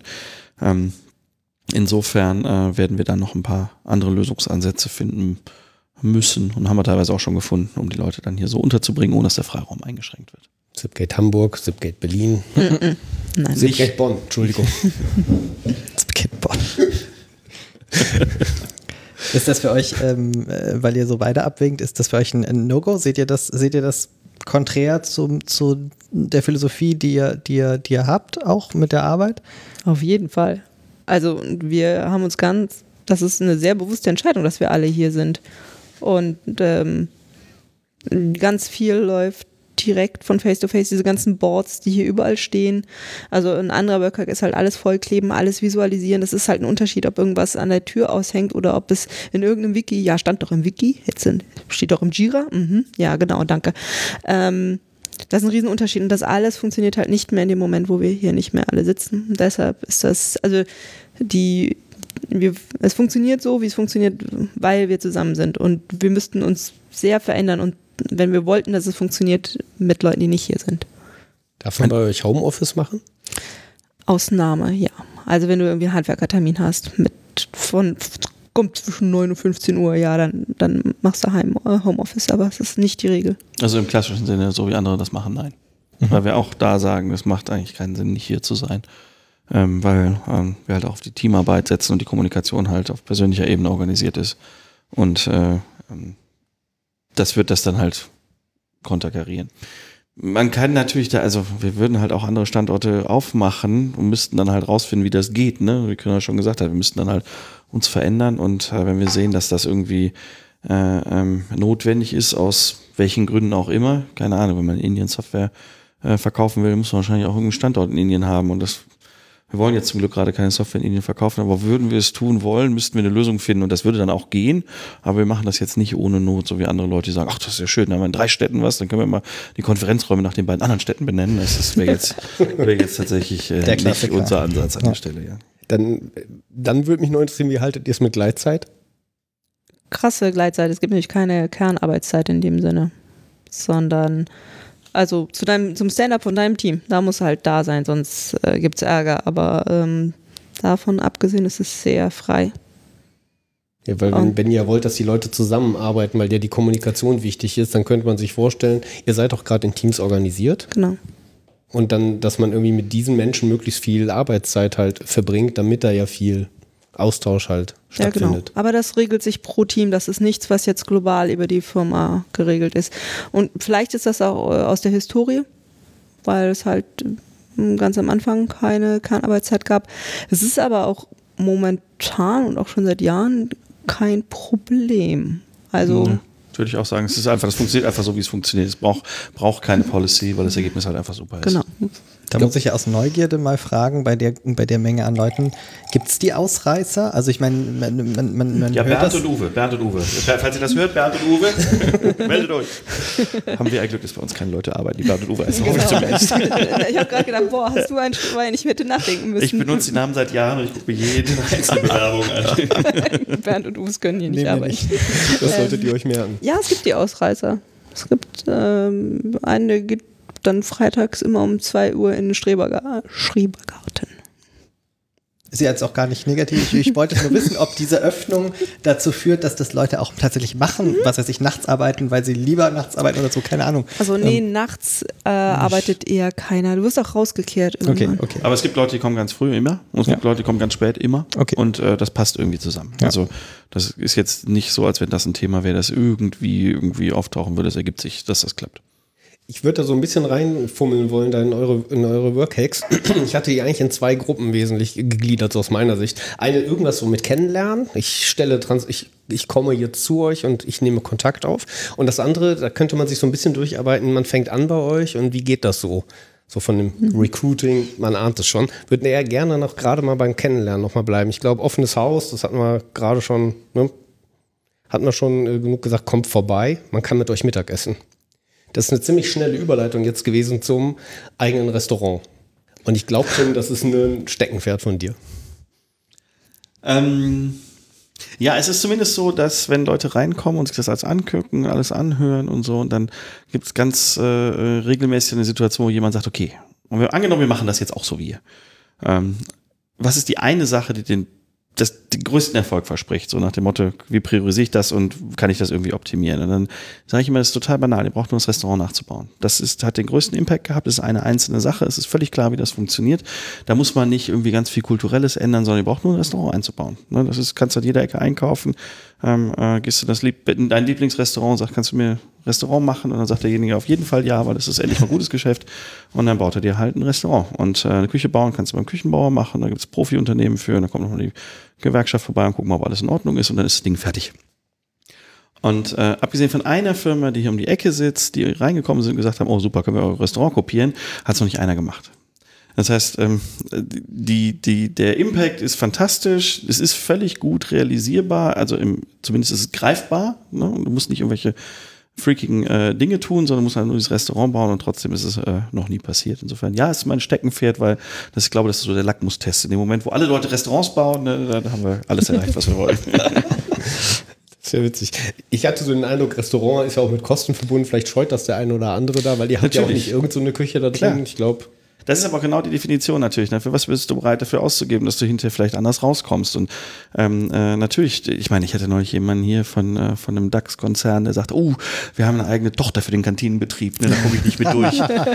das ist so wirklich die einzige Ausnahme, die ich Ausrede, die ich bisher habe gelten lassen. Aber äh, natürlich, aber die Fragestellung, ich meine, so abwegig ist es nicht. Ne? Es hat, äh, du kannst halt das in Tausenden und äh, Hunderten Euro äh, pro Mitarbeiter, pro Jahr, pro Monat, was auch immer, Setup, kannst du alles ausrechnen, dann krieg, kommst du auf Zahlen, dann kannst du halt genau sehen, ist mir dieser Betrag das wert? Und ähm, bisher, außer bei den einen Jungs da drüben von Envision im Hafen, äh, war die Antwort immer, nee, das ist uns nicht wert. Und da warten wir jetzt noch mal, bis da mehr Leute kommen. Ein wichtiger Aspekt bei dem Restaurant, bevor jetzt die Leute mal hingehen und Restaurants bauen, anders als in einem normalen Restaurant, wo man so Gruppentische hätte, ist der Trick, dass das eben keine Gruppentische sind, sondern dass das lange Tafeln sind, sodass man mit anderen Leuten, als man normalerweise mit zusammenarbeitet, zusammen isst. Das ist nämlich der Trick. Da muss man sprechen. Da muss Ja, man sprechen, da kommt man tatsächlich nicht so gut drum herum. Ja, also das ist vielleicht zur Herleitung und äh, warum wir das für so wertvoll erachten. Ähm, wir, wir haben äh, immer schon seit Anbeginn der Tage ähm, zusammen gefrühstückt. Wir hatten immer Frühstückszeug im Kühlschrank und haben uns alle immer im Büro getroffen. Irgendjemand hat Brötchen mitgebracht und meist auch noch Met. Und äh, wir haben halt, äh, wir haben halt am Mittwoch, genau. Und äh, wir haben dann, äh, als wir größer geworden sind, gemerkt, dass es wichtig ist, dieses Ritual beizubehalten, weil das halt eine, so, so einen Moment gibt, wo man den Tag sortiert und in Gesprächen halt auch einfach checkt, wie die Lage ist und da einen Kommunikationspunkt hat, wo alle zusammen sind. Und es führt- geht auch gar nicht anders, als dass man sich dann unterhält. Wir haben immer gesagt, das ist super wichtig, dass wir das Frühstück beibehalten. Und als wir dann hier die Gelegenheit hatten, das Büro ähm, äh, zu erweitern, haben wir dann gesagt, komm, jetzt machen wir es auch mal richtig.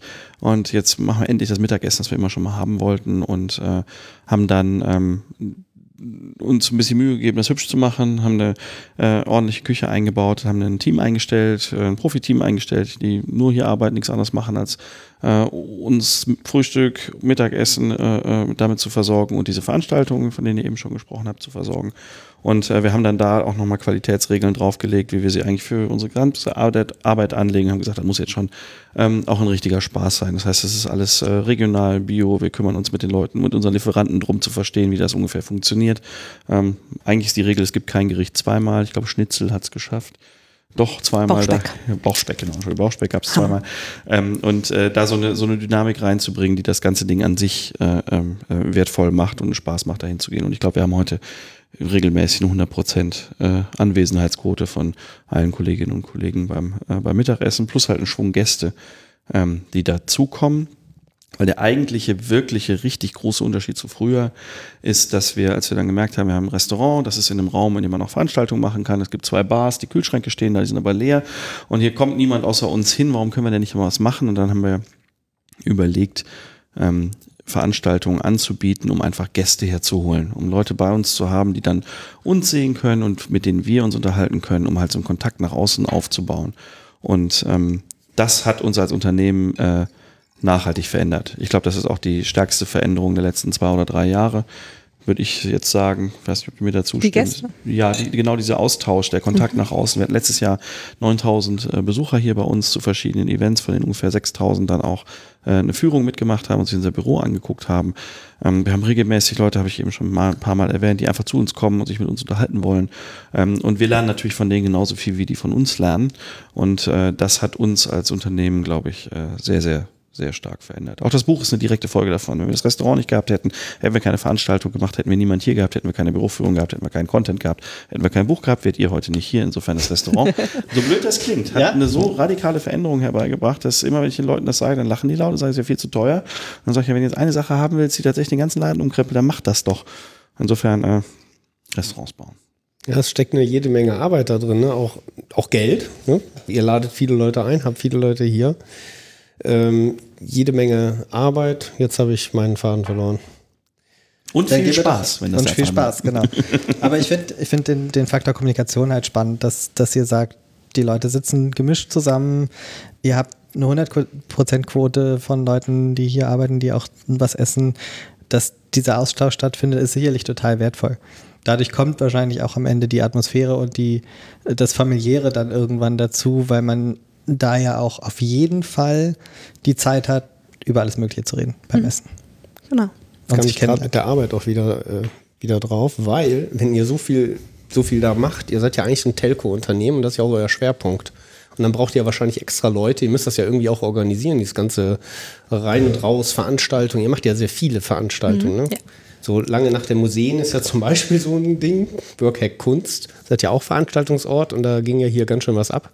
Ja, das war äh, spaßig. Seid ihr schon so ein halbes Veranstaltungsunternehmen? Wir haben zumindest Leute, die nur noch das machen. Das Ministerium für Klatschen und Tanzen. ähm, ja, genau. Die, ähm, die machen die Veranstaltung die machen das super. Und auf der anderen Seite, ne, wenn jetzt hier Leute kommen, die Rat suchen, dann rutscht ihr auch schon so ein bisschen in so eine Consulting-Ecke rein. Oder seht ihr das gar nicht so? Ist das einfach für euch Teil? Also ist das so kulturell schon komplett aufgegangen? Oder überlegt ihr euch, hm, vielleicht müssen wir einen mal abstellen, der nur irgendwelche DAX-Konzerne berät? Sowohl als auch. Also wir machen das nicht kommerziell, wir verkaufen das nicht. Wir haben auch kein weiterreichendes Angebot. Wir ähm, geben also, ähm, äh, ähm, wir geben im Grunde nur so den ersten Einblick. Ne? Man kann bei uns vorbeikommen und man kriegt das Buch, man kriegt auch so eine Führung und im schlimmsten Fall kann man, also im größten Fall, was wir anbieten, gibt es so einen Eintages-Workshop, an dem man teilnehmen kann, der dann, glaube ich, auch, äh, auch Geld kostet. Aber dass man bei uns sagen könnte, hey, transformier mal unsere Firma, kommt mal mit einem Drei-Mann-Team vorbei und äh, macht das mal sechs Monate lang, das bieten wir nicht an. Und wir haben das auch nicht vor, das, das anzubieten, sondern wir wollen halt tatsächlich nur im Grunde diese, lohnt sich das, diesen Weg zu gehen, ein Beispiel dafür sein, dass man sich selbst überlegen kann, ob man hinter den Weg ähm, gehen will. Und da hört das dann ähm, für uns auch auf. Ich höre da die ganze Zeit immer wieder raus, euch macht das Freude, ihr habt gesehen, dass das total viel bringt und ihr gebt das gerne weiter, diese Erfahrung auch. Das ist auf jeden Fall so. Ähm, ganz blöd. Äh, für uns hat sich das ganze Thema Scrum und Agil erst wirklich transparent manifestiert, als wir das Toyota Production System gesehen haben. Also wir Lean äh, Production äh, gesehen haben und äh, verstanden haben, worum es da geht. Und dieser Moment, als klar wurde, dass unser gesamtes Problem schon seit 30 Jahren gelöst war und dass äh, quasi fast alle Konsumgüter um uns drumherum, die aus der Massenfertigung standen, so hergestellt werden, außer Software, ähm, äh, äh, ist, ist plötzlich ist dieser Moment, nachdem wir jahrelang gesucht haben, irgendwo muss doch da draußen eine Lösung sein. Irgendjemand muss sich diese Gedanken schon mal gemacht haben. Da ist es dann plötzlich klar geworden, dass alles zusammenfällt. Und ähm, wir haben halt das nur verstehen können, weil Toyota freundlicherweise äh, Herrn Womack äh, mit seinen 150 äh, Undergrads reingelassen hat, als er gesagt hat, wir möchten gerne verstehen, wie ihr Autos baut. Und ich gesagt, kein Problem, kommt da vorbei, guckt euch das an, weil ne, ist alle gut, wenn alle verstanden haben, worum es geht. Und ähm, ich glaube, es wäre total vermessen, wenn wir uns jetzt hinstellen würden, sagen wieder, aber wir geben das dann nicht weiter, was tatsächlich äh, in den Büchern, die nur deshalb entstanden sind, drinsteht. Aber was hat jetzt Kunst damit zu tun? Das ist jetzt eine sehr schwierige Überleitung. Kann ich die nächste Frage haben, bitte? Wir können auch weiterspringen, wobei ich das Thema Kunst auch spannend finde, weil ich, als ich das Buch das erste Mal in der Hand hatte, habe ich so die mal kurz die Überschriften durchgeguckt, Blätter, Blätter, Blätter, Blätter. Okay, Restaurant kann man sich auch noch irgendwie vorstellen, hat man schon mal bei anderen äh, Startups gehört, dass das total gut funktioniert, irgendwie weiter, weiter, weiter. Kunst. Hm. Und das ist das, wo ich wirklich hängen geblieben bin, weil ich dachte, ja, ich meine, Kunst ist ja ganz nett, aber dass das jetzt so ein toller Workhack wäre, war mir jetzt, hatte ich jetzt noch so gar nicht. Also die einfachste Antwort ist, was hängt da sonst? Ja, das stimmt. Zettel, Stickies? Nee, da bin ich mit einverstanden, das gehört zum Arbeiten dazu. Aber irgendwo ist eine weiße Wand. Was passiert? Wenn du Pech hast, Kalender mit nackten Frauen, okay, die Branche lassen wir mal weg. Im Genau. Auto handeln und diesen ganzen Krams. Und wenn du Glück hast, hängt da was. Ein anderer Kalender. Ein anderer Ja, Kalender. das kann Das Ja, ist ja. Best Case. Ja. Ne? Best Case. Und wenn du ganz doof Pech hast, Postkarten hab, sieht man ja auch immer gerne. Finde ich auch völlig legitim, ist aber tatsächlich ja was, was crowd gesourced ist und nicht was irgendwie von oben verordnet ist. Wenn du oben verordnet hast, hast du halt im besten Fall noch einen Ikea-Rahmen, wo das Originalbild noch drin hängt. Ja, also das Verkaufsbild. Ne? Und das ist dann, das ist dann halt die Frage, was ist denn gut genug für diese Räume? Und die Antwort ist eigentlich alles. Ne? Hauptsache es ist irgendwas und niemand findet es akzeptabel, darüber nachzudenken, was denn ein Anspruch wäre, wenn da Leute sitzen, die an die Anforderungen gestellt werden, ne, die, die ähm, denken müssen, die, äh, die versuchen müssen, irgendwie sinnvoll äh, zu agieren. Ne, und was auf der Wand hängt, ist egal. Kann irgendwie eigentlich nicht sein. Zumindest nicht in dem man kann das machen, ne? man kann da auch gute Gründe für finden, aber das, bei uns würde es halt eigentlich nicht passen, weil wir halt sagen, das Umfeld, die Architektur, ähm, die Räume an sich ähm, äh, haben dann unserer Meinung nach klaren Einfluss aufs Denken, aufs Arbeiten, aufs, aufs Sein in diesem, in diesem Raum und dann Kalender an die Wand zu hängen, passt halt einfach nicht. Also fanden wir halt einfach total doof. Dann haben wir gesagt, was machen wir denn? Dann haben wir gesagt, ja, dann machen wir doch die Sache mit dem Anspruch dahin, den wir auch an die Mitarbeiter haben und an die Arbeit und an die Ergebnisse und dann nehmen wir halt Sachen, äh, über die genauso nachgedacht wurde, äh, wie wir es auch für die Software eigentlich äh, verlangen oder die Produktgestaltung erwarten. Und ähm, die meisten Sachen sind, ähm, von Leuten, die wir kennen oder die mal hier waren oder die dann auch, ähm, wenn die Sachen gehängt werden, Führungen machen, äh, ihre Arbeiten erklären für alle Mitarbeiter. Ähm, oder halt von äh, auch bekannten Düsseldorfern, ähm, die halt einfach einen Bezug zur Stadt haben oder so. Aber es ist halt alles, hat einen guten Grund, warum es hier hängt, so wie wir eigentlich von allen Dingen erwarten, dass sie immer einen guten Grund haben. Wenn man bei euch durch den Hintereingang reinkommt, über, über den Parkplatz, ich glaube, ich bin noch nie von der anderen Seite gekommen, äh, dann stößt man, glaube ich, auf eine Wand, die ist da vorne links, da habt ihr Porträts von all euren aktiven, allen irgendwie Mitarbeitern. Genau. Und die habt ihr ja auch gezeichnet, sind keine Fotos, sondern Genau, wir haben hier äh, unseren äh, Haus- und Hofkünstler Cornelius Quabeck, ähm, der auch immer die Hängung macht und die Sammlung kuratiert und der hat uns alle einmal gezeichnet. Und das ist höchst spannend. Gibt es einen Pflichttermin, wenn ich so neu bin bei euch, muss ich dann auch mal irgendwie auf so einen Sessel und so. Es ist freiwillig. Also du wirst gefragt, ob du möchtest ähm, und äh, musst natürlich nicht, aber ähm, ähm, der Termin kommt auf jeden Fall, sobald du angefangen hast. Ja, das dann finde ich schön. Ja. bietet ihr sowas wie ein Jahrbuch an, da kann man sich auch noch was drunter vorstellen. Das kommt ja noch relativ klassisch daher und nicht, nicht unbedingt so als Hack. Aber dann euer Opener war ja Open Friday. Open. Open Friday. Was ist denn das, Corinna? Ähm, Open Friday ist äh, das, was funktioniert, hervorgehend auf etwas, was nicht funktioniert hat. Äh, jeden zweiten Freitag kann bei Zipgate jeder das machen, was er oder sie für am wertvollsten für die Firma hält. So, ne? Also wenn du der Einzige bist, der das irgendwie super findet, okay, dann überlegst du es ja wahrscheinlich nochmal, aber ne, wenn, wenn du das super findest und denkst, das wäre total wertvoll, aber irgendwie das passt nirgendwie so richtig, da hast du die Chance, das zu tun. Und der Tag hat so mittelgut funktioniert. Hat ein paar von unseren Problemen damals gelöst, aber irgendwie auch nicht so. Also irgendwie hat man gemerkt, da hätte, das hätte mehr sein können. Und dann ähm, kam 2012, 2013 kam der Stefan wieder von einem Barcamp. Das war das erste Barcamp, auf dem er war. Wahrscheinlich das erste Barcamp, auf dem irgendeiner von uns war. Der war total geflasht. Und äh, Barcamps basieren eben auf Open Space Technology, dass man halt so eine Konferenz an einem Tag plant, also morgens zusammenkommt, das Programm aufstellt und dann ist das halt so eine Konferenz mit den Beiträgen der Teilnehmer. Und dann hat er gesagt, lass uns das doch mal machen. Und dann hat er den ersten Open Friday, der damals noch nicht so hieß, gemacht, an irgendwie nur einem, äh, nur einem halben Tag. Und das war ein so durchschlagender Erfolg, äh, dass wir seitdem immer machen, anbieten. Das ist halt auch total freiwillig. Du kannst ja immer noch auch einfach im stillen Kämmerlein äh, hocken. Aber die meisten Leute, die das vorhaben, weil sie zum Beispiel einfach nur mal was programmieren oder was Technisches lösen möchten, äh, die kommen dann auch meistens trotzdem in der Öffnungsrunde vorbei und äh, sagen das einmal, dass sie das vorhaben, dass Leute vorbeikommen können, um irgendwie sich das anzugucken, Fragen zu stellen oder mitmachen. Ähm, und das führt halt dazu, dass wir jeden Freitag, zweiten Freitag äh, am Open Friday halt äh, ein sehr bunt gemischtes Programm haben, alle möglichen Themen. Ähm, und dadurch, dass halt alle Rollen mitmachen, hat man super viel Austausch über die Rollen hinweg und man kann wo man sonst kein Forum hat, Probleme einfach mal mit allen besprechen oder sich Lösungsideen von allen holen. Und das ist äh, extrem wertvoll, der Austausch und diesen, der Freiraum, sowas machen zu können. Man ist hier seinem Schicksal nicht ausgeliefert. Wenn man was doof findet, dann hat man da die Chance, das zu ändern. Oder ist auch aufgefordert wahrscheinlich. Ähm, ja. Natürlich, ne, es gehört, gehört zur Kultur dazu, ne, sich mitzumachen, wenn man der Meinung ist, dass sich irgendwas ändern sollte.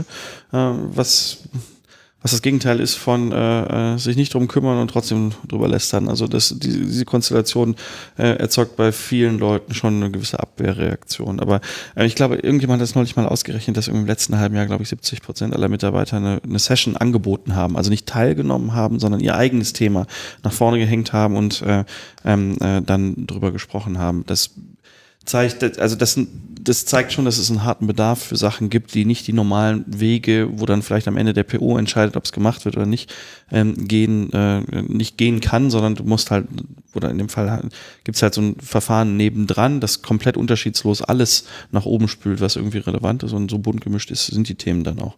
Ich sage da immer, wenn die Leute fragen, ja, kann man da alles machen, sage ich immer, ja, wir hatten auch schon Stricken, das ist aber gelogen. Es war, ähm, was ich eigentlich Gärtnern? meinte, Gärtnern gab's und was ich eigentlich meinte, war ähm, äh, Brombeerwein machen. Das ist so. Das klingt interessant.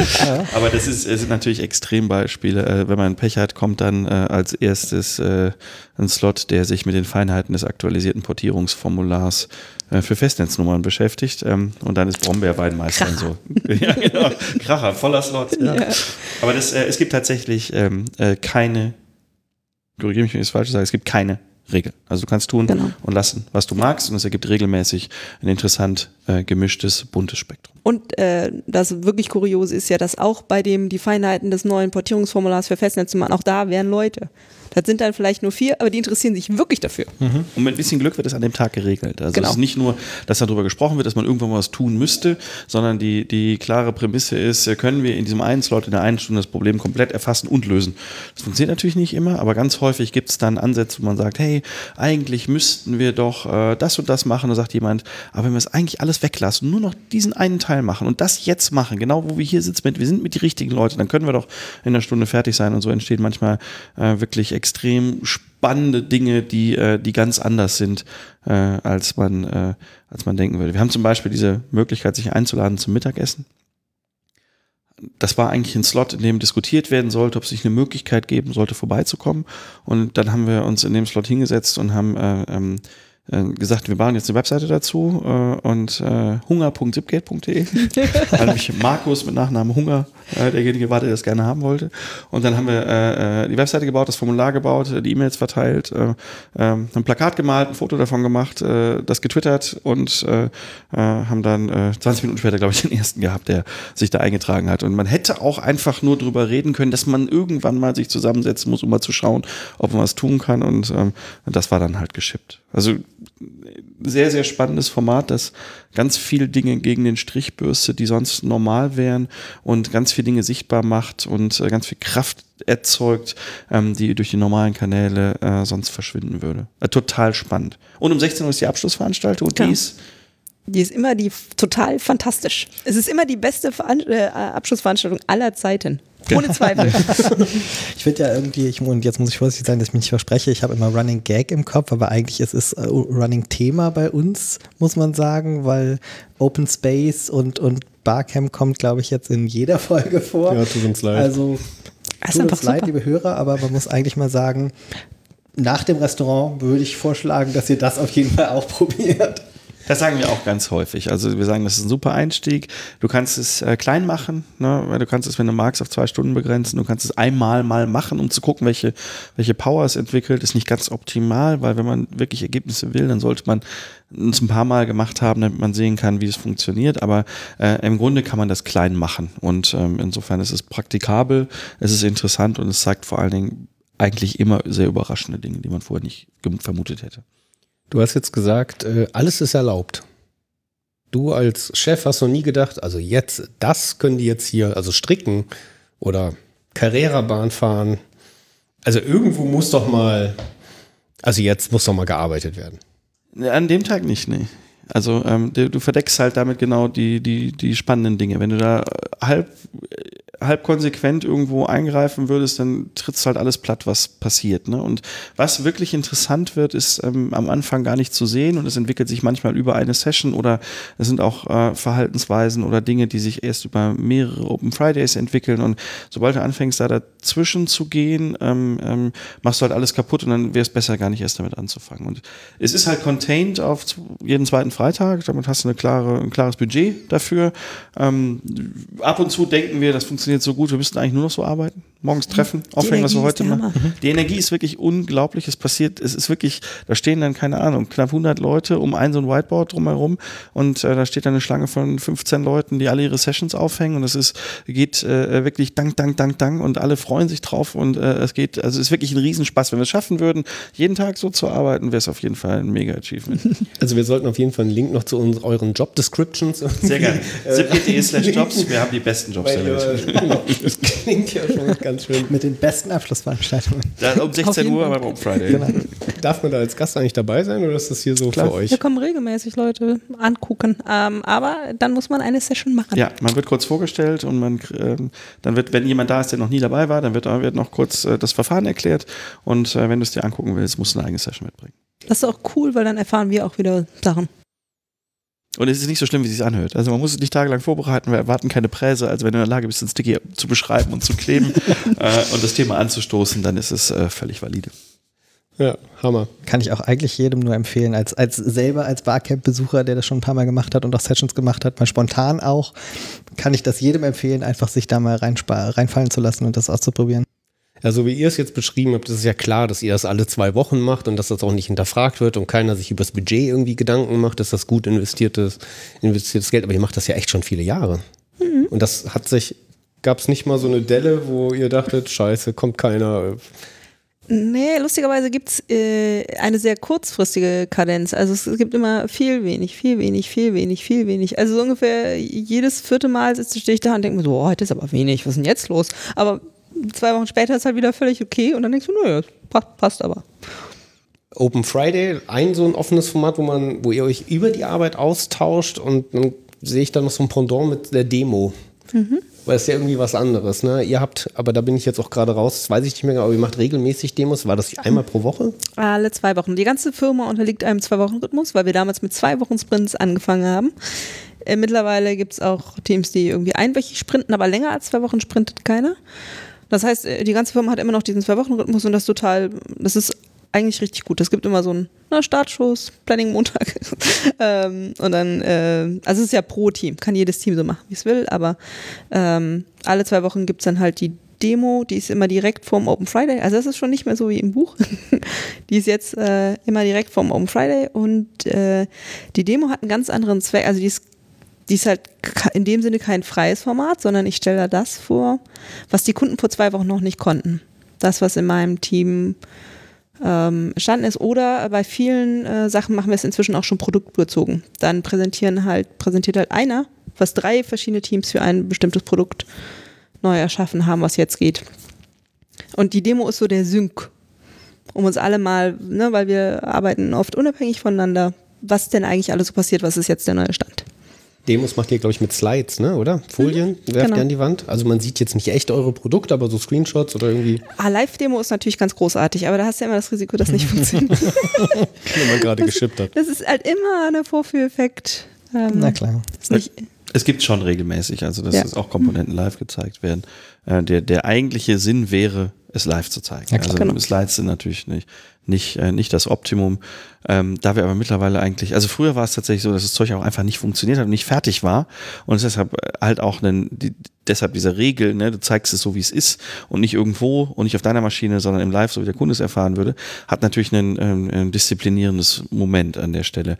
Ähm, wir haben das aber mittlerweile so im Griff, dass das, was die Leute zeigen, auch das ist, was geschippt wurde und es funktioniert auch.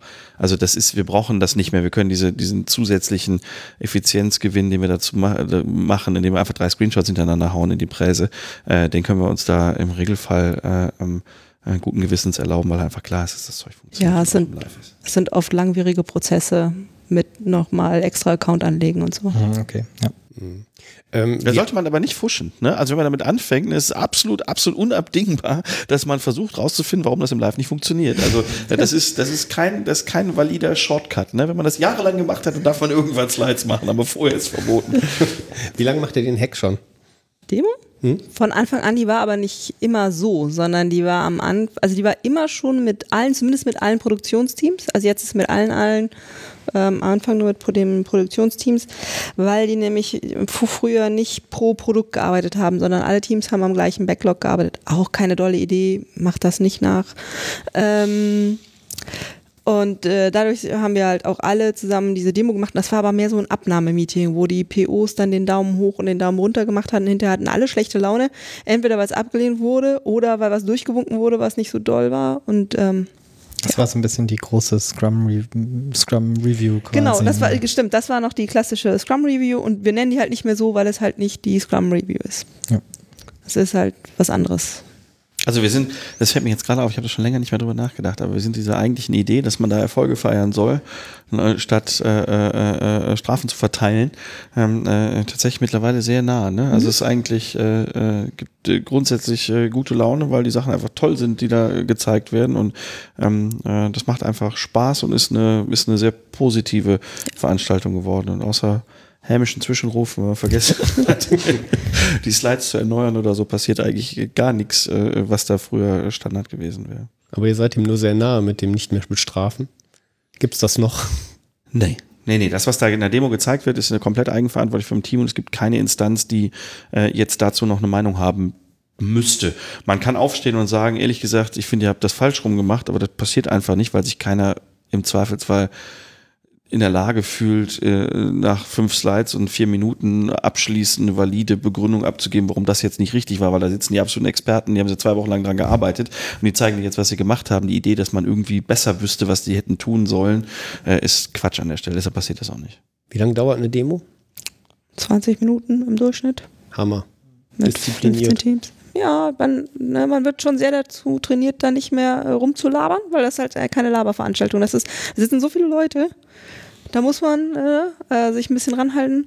Und, Und, wenn jemand zu detailliert ist, dann merkt man auch, wie alle anfangen mit Füßen zu schauen. genau. Das Also ist tatsächlich merkt eine ganz, also das muss ich ganz kurz eben einwerfen, das ist mir neulich erst klar geworden, das ist eine ganz üble Krankheit, die tatsächlich direkt, äh, mit der man sich direkt durch das Buch und das Lean und agile Arbeiten infiziert. Ich kann unstrukturierte Meetings, in denen gelabert wird, nicht mehr ertragen. Also äh, wir waren neulich bei äh, einer Firma, über, mit der wir überlegt haben, zusammenzuarbeiten und äh, das war ein längeres Meeting und wir waren zu viert von unserer Seite, die waren zu dritt und die waren tatsächlich nicht gut vorbereitet und wir haben wirklich es nicht ertragen, körperlich nicht ertragen können, in diesem Meeting zu sein und äh, insofern damit muss man rechnen, das ist eine äh, Begleiterscheinung. Wenn man schlecht, ständig schlecht be- vorbereitete Meetings besuchen muss, dann ist das glaube ich nichts für einen. Naja, aber jetzt ist Zipgate ja das deutsche Vorzeigeunternehmen geworden. Das ändert sich ja jetzt gerade. Ne? Den Blog würde ich mal abschließen wollen, Genau. ähm, weil der andere Blog ist eigentlich nur größer. Äh, Anfangen und Arbeiten hatte ich das genannt. Und äh, das erste, was ich drin hatte, war Peer Recruiting oder wie fange ich denn eigentlich hier so an? Wie macht ihr das? Weil ihr macht das irgendwie, glaube ich, anders, als viele andere das noch machen. Also als ich damals eingestellt worden bin, also auf die klassische Art, da waren das halt drei aus der erweiterten Geschäftsführung. Und die, die haben dann hinterher im Alltag nicht mit mir zusammengearbeitet. Und dann ist es natürlich auch schwierig zu beurteilen, wie jemand so ist. Und dann wird man da zu anderen Leuten gesetzt, die dich vorher nie gesehen haben, die nicht mitentschieden haben, ob du eingestellt werden sollst. Und irgendwann war dann die Überlegung, Vielleicht ist das nicht so schlau. Vielleicht ist es schlauer, wenn die Leute mit einstellen, die die gleiche Rolle haben, die dann hinterher auch mit der Person zusammenarbeiten müssen. Dann hat man auch eine ganz andere Art von Buy-in, weil ich habe das ja selber mit entschieden. Ich habe ein Interesse daran, dass diese äh, Person ähm, hier erfolgreich ist. Ähm, und äh, im Grunde alles, was, ähm, was das Recruiting angeht, liegt in den Händen der Teams. Das heißt, der Impuls, jemanden einzustellen, so, wir, wir brauchen jemanden, wir können das intern aber nicht besetzen. Ähm, dieser Impuls kommt aus den Teams und in dem Moment, wo die das äußern, haben sie auch die Verpflichtung, daran mitzuwirken, dass jemand eingestellt wird. Also man, das ist kein Wunschkonzert, wo man das einfach nur abliefert und dann, dann wird das, dann wird eine Person geliefert, sondern ähm, dann stellt man auch jemanden ab, der jeden Tag zu der Taskforce geht, die die Bewerbung sichtet, ähm, weil wir Bewerbern innerhalb von 24 Stunden Feedback geben wollen. Ähm, und zwar qualifiziertes Feedback. Wenn es nicht funktioniert, dann sagen wir da auch, warum es nicht funktioniert. Das machen wir schon seit zwei Jahren und sind noch nicht verklagt worden. Also insofern ziemlich gut. Ähm, Du hast Taskforce gesagt. HR-Abteilung, Personal, Büro. ja, das ist, die sitzen dann um einen Tisch, ne? Also unsere HR-Abteilung, die wir nicht so nennen, sondern nur Gutes. ähm, das sind Tu und Karina, die sitzen um einen runden Tisch zusammen mit aber Repräsentanten aus den Teams, die eben jemanden suchen. Und dann sichten die halt einfach einmal die Bewerbung und gucken nach, für, wer passt denn, wer passt nicht, wen laden wir jetzt ein zu einem Interview. Und da sind zwei Sachen dran, anders als früher bei uns und glaube ich bei ganz vielen Unternehmen. Das eine ist, dass äh, Tom und Carina jedes Recht haben, jede Bewerbung, die reinkommt, eigenständig abzulehnen. Das heißt, die müssen nicht die an die Fachabteilung weiterleiten und es, es gibt äh, nichts, was dann immer erst an irgendjemand weitergegeben wird, sondern wenn die sagen, nee, der passt nicht, dann können die das eigenständig, die müssen das begründen, die müssen auch die Mail schreiben, aber sie können die Leute schon an der Stelle ähm, ähm, quasi ablehnen und äh, damit nicht den Rest des Prozesses verstopfen lassen. Das heißt, die haben eine sehr hohe Power an der Stelle, weil sie natürlich potenziell auch False äh, Positives haben könnten.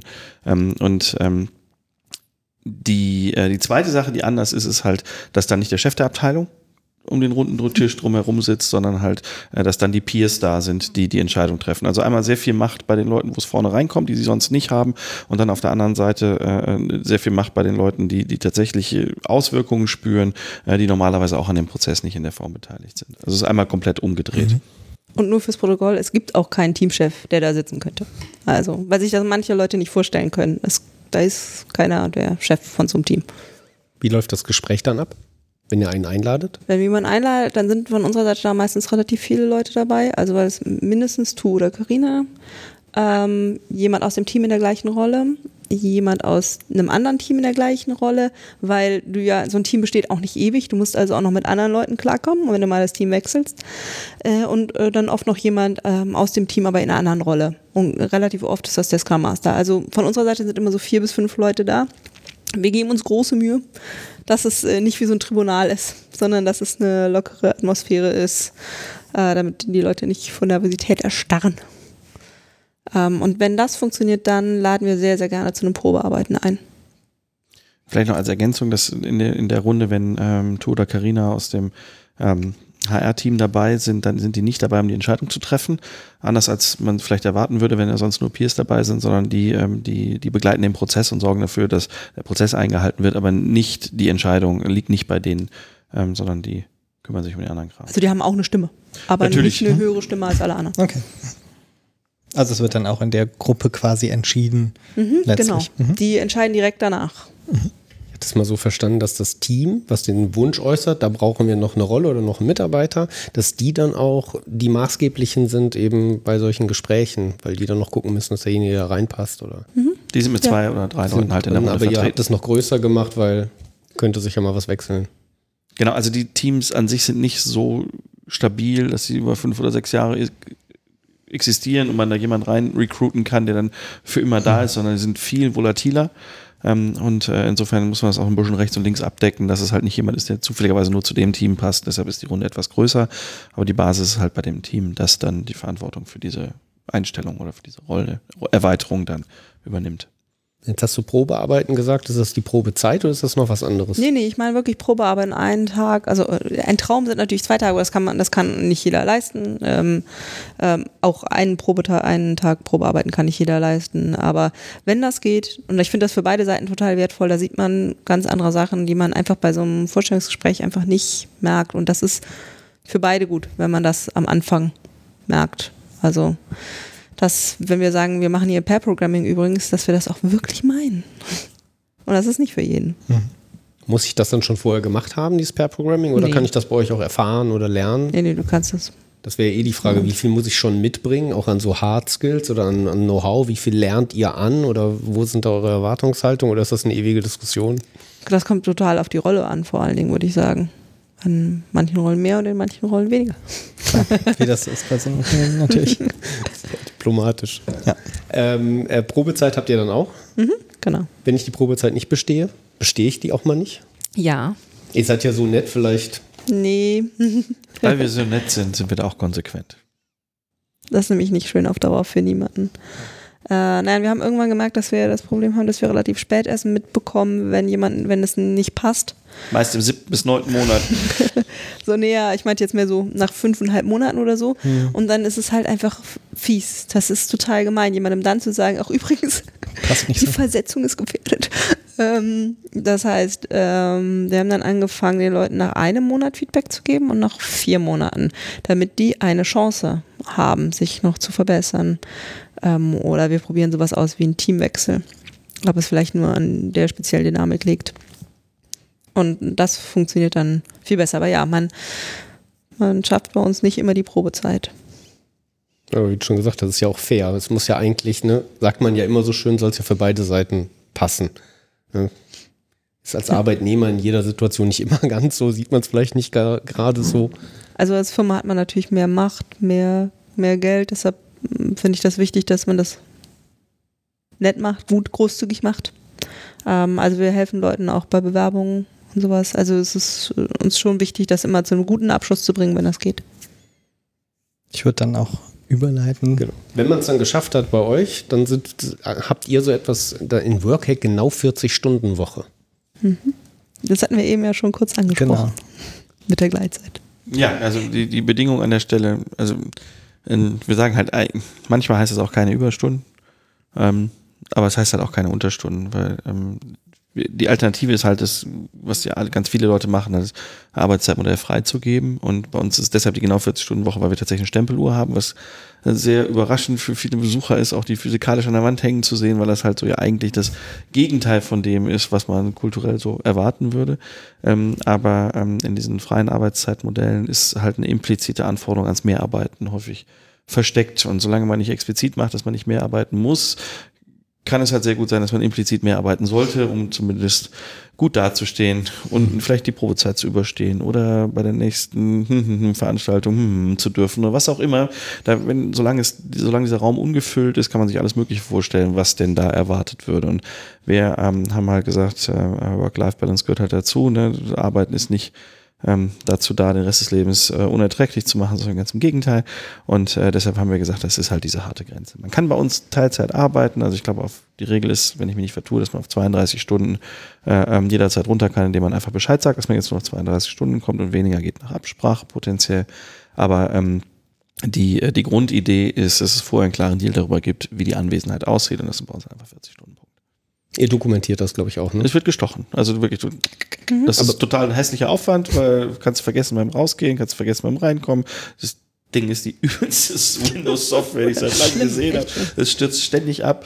Ähm, aber es gibt gute Gründe, es gäbe gute Gründe aus, Poli also aus, aus, aus äh, Aufwandgründen, das Ding abzuschaffen, aber es ist halt völlig unklar, wie man mit dieser impliziten Anforderung mehr bearbeiten, wer aber besser umgeht. Und ähm, wir haben halt keine Idee, wie das irgendwie besser gehen würde. Deshalb haben wir irgendwann auch gesagt, komm, machen wir jetzt einfach erstmal weiter. Und es gibt im Moment auch, glaube ich, keine konkreten Bestrebungen, da irgendwie was anderes zu machen. Da ich da letztens eine interessante Diskussion mal mit jemandem hatte, habt ihr, habt ihr Regeln, Regelungen, was so die E-Mails von zu Hause und so angeht, wenn ihr schon so klar mit der 40-Stunden-Woche seid? Nee, ähm, haben wir nicht. Ähm, ich würde jetzt mal sagen, aus meiner Position heraus, äh, äh, dass äh, nicht erwartet wird, dass du da reinguckst. Also wenn da, also es gibt Leute, bei denen wird erwartet, dass sie das Handy auf dem Alarme eingehen, wenn irgendwas nicht funktioniert, natürlich außerhalb der Zeit angucken, aber das ist dann halt Arbeitszeit bis zu einem gewissen Grad oder wird halt entsprechend abgerechnet und ist auch vereinbart. Aber so, dass man äh, in seinen normalen E-Mails reingucken muss, äh, ist keine Verpflichtung. Ich wüsste auch nicht, also ich weiß, dass ein paar Leute in ihre E-Mails reingucken. Ich schreibe mir auch mit manchen Leuten übers Arbeiten am Wochenende WhatsApps und ich werde auch nachts geweckt, wenn mir jemand einen interessanten Link zu einem Artikel schickt in WhatsApp und lese den dann auch nachts noch durch. Aber das ist, ähm, würde ich jetzt einfach mal aus meiner Position heraus sagen, klar, freiwillige Geschichte. Ich, wenn ich jetzt irgendjemandem eine E-Mail schreiben würde am Freitagabend, äh, würde ich nicht erwarten, dass ich vor äh, Montag oder bevor er aus dem Urlaub wiederkomme, eine Antwort bekomme. Ja, dann, das war tatsächlich auch da genau andersrum, dass es da nämlich klare Regeln gab. Es wird nichts in der Freizeit beantwortet. Wenn ich von euch was höre, dann, dann läuft was schief. Das will ich nicht. So, das war so genau der, der gegenteilige äh, Aspekt quasi. Also ich hatte noch nie den Eindruck, dass was von mir erwartet wird und ich habe auch noch nie den Satz gehört, warum hast du mir nicht geantwortet oder so. Also das äh, Ja, ja. tatsächlich. Jetzt haben wir hier so, die Zeit äh, läuft ja schon gut Genau. davon. Wir haben eine Menge, ähm, eine Menge äh, Sachen habt ihr hier drin, die gehen direkt auf agile Methoden. So Lean, Agile, Scrum, dann haben wir da einzelne Events und so. Ich würde fast sagen, die setzen wir mal als bekannt voraus. Würden wir vielleicht nicht so tief reingehen. Ich würde gerade noch mal auf eins gehen. Das klang schon ein bisschen an Peer-Feedback. Aber jetzt geht es ja nicht um die Bewerber, sondern um die Mitarbeiter, Feedback-Verfahren. Wie macht ihr das? Also das Verfahren, das im Buch beschrieben ist, ähm, funktioniert so, dass man ähm, sich aussucht, von dem man Feedback haben möchte. Im Regelfall drei Personen. Ähm, dann gibt es einen Zeitslot, der dauert eine Stunde. Der findet an einem bestimmten Tag dann statt und man lädt diese drei Personen dann ein. Das wird alles gestützt von äh, Carina und Tu, die dafür sorgen, dass es ab, sinnvoll abläuft und passiert. Ähm, und ähm, die Feedbackgeber äh, bereiten sich vor und äh, machen drei Sachen. Ich erzähle mal ein bisschen falsch, aber von der Richtung her stimmt es ungefähr. ähm, äh, äh, was äh, äh, würde ich mir wünschen, äh, dass du weiterhin so machst wie bisher? Ähm, was wären Dinge, die du meiner Meinung nach ausprobieren könntest? Und was sind die Highlights, bei dem äh, äh, wichtig äh, hier erlebe? Das heißt, das muss man auch vorbereitet haben. Ich glaube auch, ich habe noch nie eine Session erlebt, wo nicht das schriftlich auf Stickies vorbereitet war, sodass man das dann auch ablesen konnte. Ähm, ähm, das ist ein Format, wo der Inhalt sehr gut rüberkommt, finde ich. Also es hat gut funktioniert. Ähm, das ist aber gar nicht der Trick. Der entscheidende Trick an dem kompletten Format ist, dass derjenige, der das Feedback empfängt, nicht sagen darf. Du hältst einfach konsequent die Klappe. Du darfst, wenn du was verste nicht verstehst, darfst du nachfragen, aber grundsätzlich wird erwartet, dass du einfach nichts sagst. Das ist ähm, für 99 Prozent des Impacts dieses Formats meiner persönlichen Meinung nach verantwortlich, weil dieses, das stimmt doch überhaupt nicht. Das war aber Uwe oder Bernd und nicht ich. Ne? Und, äh, oder das habe ich aber ganz anders wahrgenommen oder so. Es enttäuscht mich total, dass du das jetzt sagst. All die Dinge, die man sich sofort vorstellen kann, die ja passieren würde, finden halt einfach nicht statt. Und das tut am Anfang furchtbar weh. Also äh, man muss sich da wirklich drauf konzentrieren, weil man so ein eingebranntes Reaktionsmuster da hat. Aber wenn man das die ersten drei Minuten durchgestanden hat, dann versteht man, dass man auch tatsächlich zuhören kann und Sachen aufnehmen kann, die sonst einfach untergehen würden. Und, ähm, ja, das wäre der Teil, so wie wir es gemacht haben, wie es im Buch beschrieben ist. Möchtest du noch was dazu sagen, wie es heute ist? ähm, um mal vorzugreifen, ich glaube, in euren Notizen ist irgendwo, ne, welchen Workhack würdet ihr so nicht mehr reinschreiben? Genau, oder genau. So? Ja. Ähm, das, ähm, das stimmt so, also äh, das, ich würde den da vielleicht immer noch reinschreiben. Ähm, der war aber zu dem Zeitpunkt relativ neu. Und wir haben halt äh, im zweiten Durchgang, also pro halbes Jahr, schaffen wir einmal die komplette Liste durch. Ähm, und im zweiten Durchlauf hat man dann gemerkt, dass die, äh, dass die Teilnahme nicht mehr so eifrig war wie mhm. beim ersten Durchgang. Und dann äh, kann man sich halt auf Spurensuche machen. Die Leute, die das getan haben, haben festgestellt, aha, okay, also die Leute, die zögerlich waren in der zweiten Runde, die hatten halt irgendwie den Gefühl, äh, dass das Gefühl, dass denen das nichts bringt oder dass das nicht actionable war, dass sie da nichts irgendwie verbessern konnten. Ähm, das heißt, wir sind jetzt wieder in so einer Phase, wie wir gucken, was wir anders machen können. Eine Sache haben wir schon ausprobiert, die nicht so gut funktioniert hat. Äh, und jetzt gerade äh, überlegen wir halt, was ist denn jetzt dann das nächste. Aber auch hier ist es halt, ne, also wir probieren halt Sachen aus. Mhm. Und äh, zumindest die erste Runde hat super funktioniert. Ähm, und die Idee war tatsächlich, das kam von diesem Feedback, was die neuen Bewerber mal bekommen haben. Dass wir uns überlegt haben, ja, jetzt haben wir das äh, geschafft, dass ähm, äh, neue äh, Mitarbeiter super Feedback bekommen, aber zum Teil arbeiten hier Leute seit zehn Jahren und es gibt halt kein Annual Review oder sowas und wollen wir auch nicht, weil das meistens eher demotivierend ist. Aber was können wir denn machen, was Leuten hilft in ihrer persönlichen Weiterentwicklung? Und das kommt dann, das kommt halt auch in keine Akte oder irgendwas, das ist nur für dich, das ist nur, damit du nochmal Ideen bekommst, wo du hingehen könntest. Spannend. Also wenn es eine zweite Auflage gibt von eurem Buch, wird es da schon mal eine Änderung geben. Mhm. Ach, wir schreiben es lieber ins Blog. genau, sehr gut. Den kann man übrigens auch nur empfehlen, ne? euren Blog. Oh, danke. Immer eine schöne äh, Fundgrube. Ähm, Mitarbeiter, die sich, wie war der Spruch? Äh, Mitarbeiter, die sich nicht fortbilden, sind die teuersten Mitarbeiter. Ja. Fortbildung ist Pflicht bei Zipgate. Ja. das wird nicht enforced. Nein, also wir sagen, es soll äh, jeder zwei Fortbildungen im Jahr machen und äh, zwar immer die wertvollste, die man zu dem Zeitpunkt machen kann. Das heißt, man hat kein Budget und keine Vorgabe, sondern jeder ist dafür verantwortlich, rauszufinden, was denn das Beste ist. Und ähm, das ist eine Sache, die neuen Mitarbeitern häufig einmal mal kurz den Kopf verdreht, weil die Frage ist dann, und wer genehmigt das? Und die Antwort ist niemand. Und die Frage ist ja, was darf ich ausgeben? Ist die Antwort, das ist deine Entscheidung.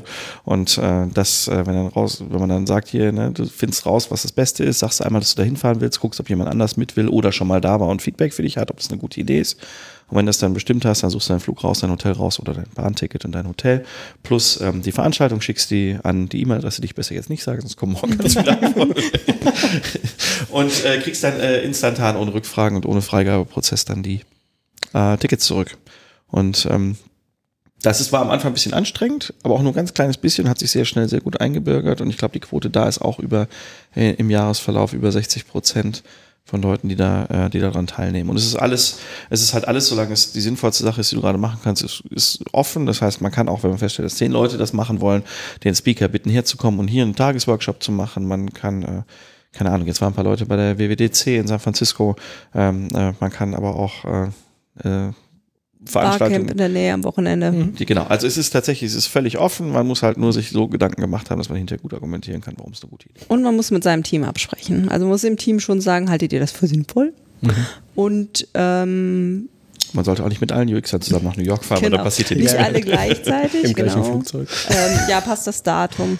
Und hinterher muss man das dokumentieren, was man gelernt hat. Oder, also wenn ich auf einer Konferenz bin, muss ich natürlich nicht über 20 Vorträge was schreiben, aber ähm, viele schreiben dann halt im Jammer irgendwie so einen Running-Blog einfach mit, was in den Vorträgen war oder machen hinterher einen Open Friday-Slot oder so, so etwas und geben dann ihr Wissen weiter, ihr Neugewonnenes. Fantastisch spannend.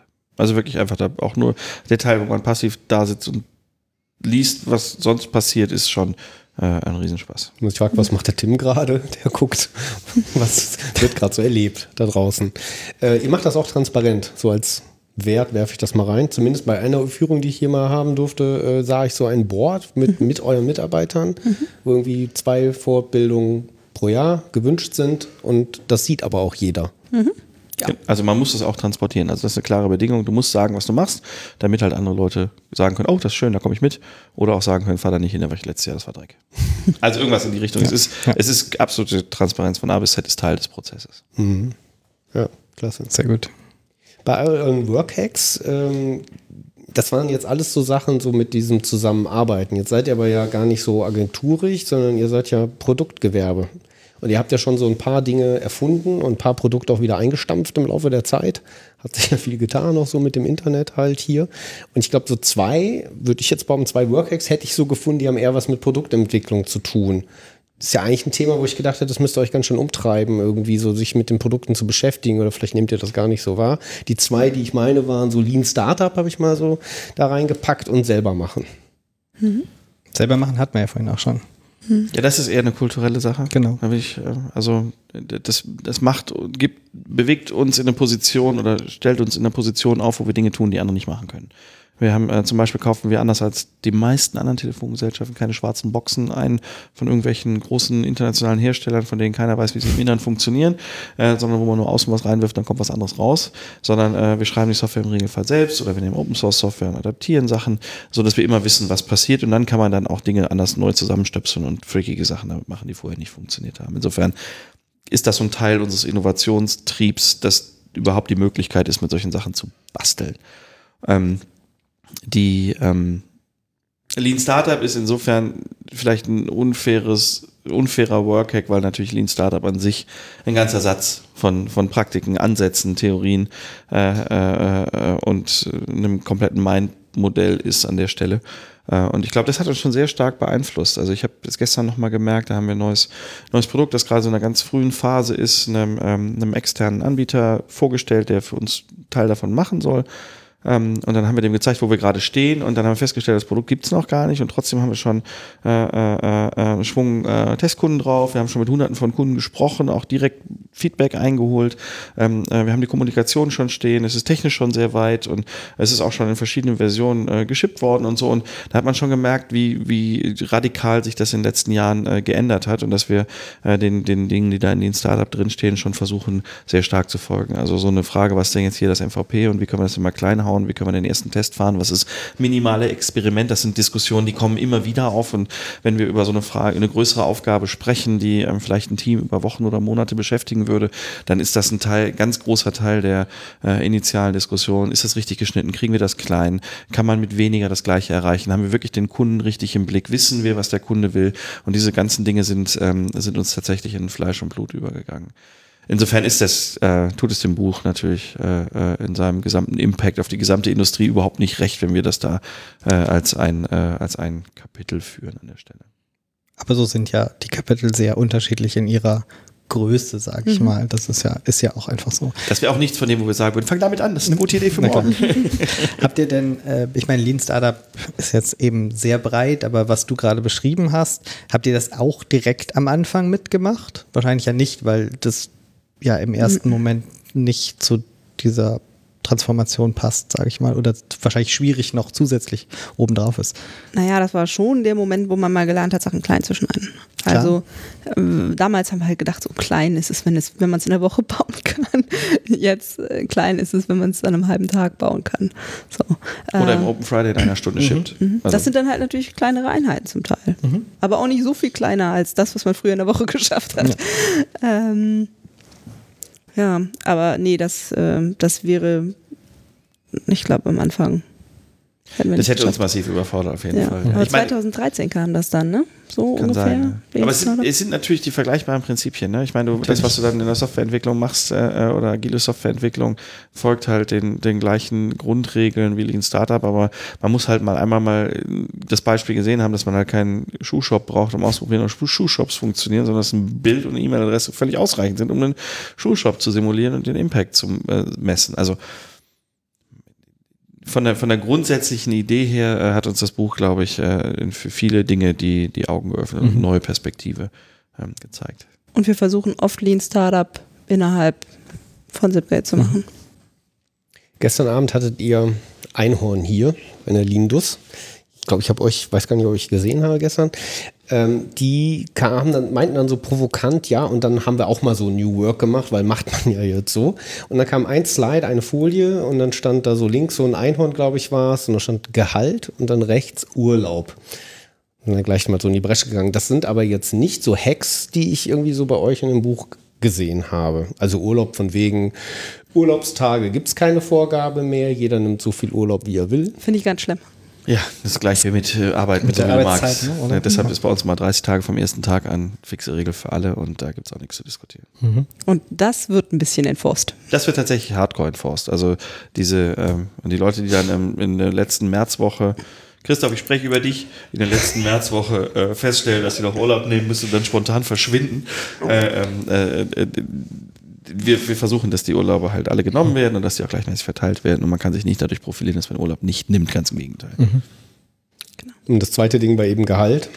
Ist auch sicherlich ein Fass. Ja, es ist ein sehr großes Fass.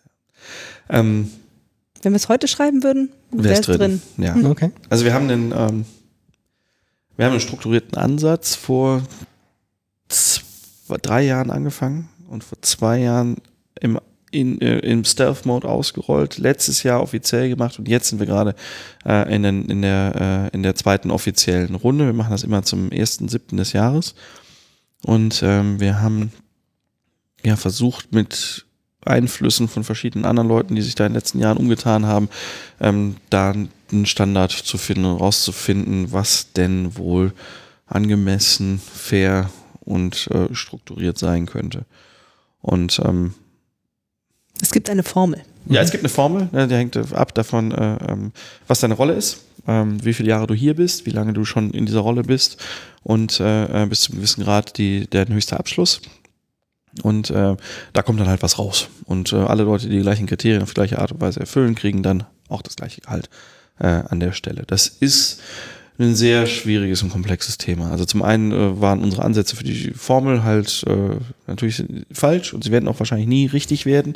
Ähm, wir haben sie jetzt jedes Jahr angepasst und wir haben schon das Gefühl, dass sie besser wird von Jahr zu Jahr und als fairer wahrgenommen wird. Wir haben eine ganze Reihe Fehler in unseren alten manuellen äh, äh, Gehältern äh, gefunden, die wir in den letzten zwei Jahren ausgeglichen haben was schon mal die Situation massiv verbessert hat. Aber ähm, wahrscheinlich wird es bei so einem bei so einem äh, Thema, das ja zum einen weitreichend undiskutiert ist. Die meisten Leute haben exakt einen Datenpunkt, das ist ihr eigener. Und wenn sie jemanden, einen Datenpunkt von jemandem anders haben, den sie nicht so gut kennen, ist er wahrscheinlich schon nicht so richtig richtig. Ähm, zumindest nicht nachvollziehbar in seiner Entwicklung und ähm, aus so einer sehr opaken Situation heraus, ähm, äh, ohne dass man überhaupt mal länger sich hingesetzt hat und überlegt hat, wie entwickelt sich denn mein Gehalt über mein Leben zum Beispiel, ne, oder wie entwickelt sich Gehalt grundsätzlich oder was passiert, wenn äh, Rollen plötzlich am Markt stärker nachgefragt werden als andere. Da, das sind Themen, die man, die alle Leute bei uns zumindest über Produkte schon mal gedacht haben, ne, aber Gehalt ist was, was in, zumindest in Deutschland so opak ist, dass es da ganz wenig theoretische Ansätze für gibt. Also wenn ich jemand fragen würde, mal mal die Kurve auf, wie du glaubst, dass dein Gehalt sich über sein Leben, dein Leben entwickelt, ne, äh, kommt man wahrscheinlich sieben verschiedene Kurven, von denen tatsächlich eine richtig sein kann. Ne? Ähm, äh, vielleicht ist die aber richtige, aber auch äh, äh, gar nicht dabei. Und insofern ist es ein, es ist ein hochemotionales Thema, es schwingt ganz stark mit, ich bewerte dich und ich sage dir, was ich glaube, wie viel du als Mensch oder als jemand wert bist, mit dem ich auch eine persönliche Beziehung habe.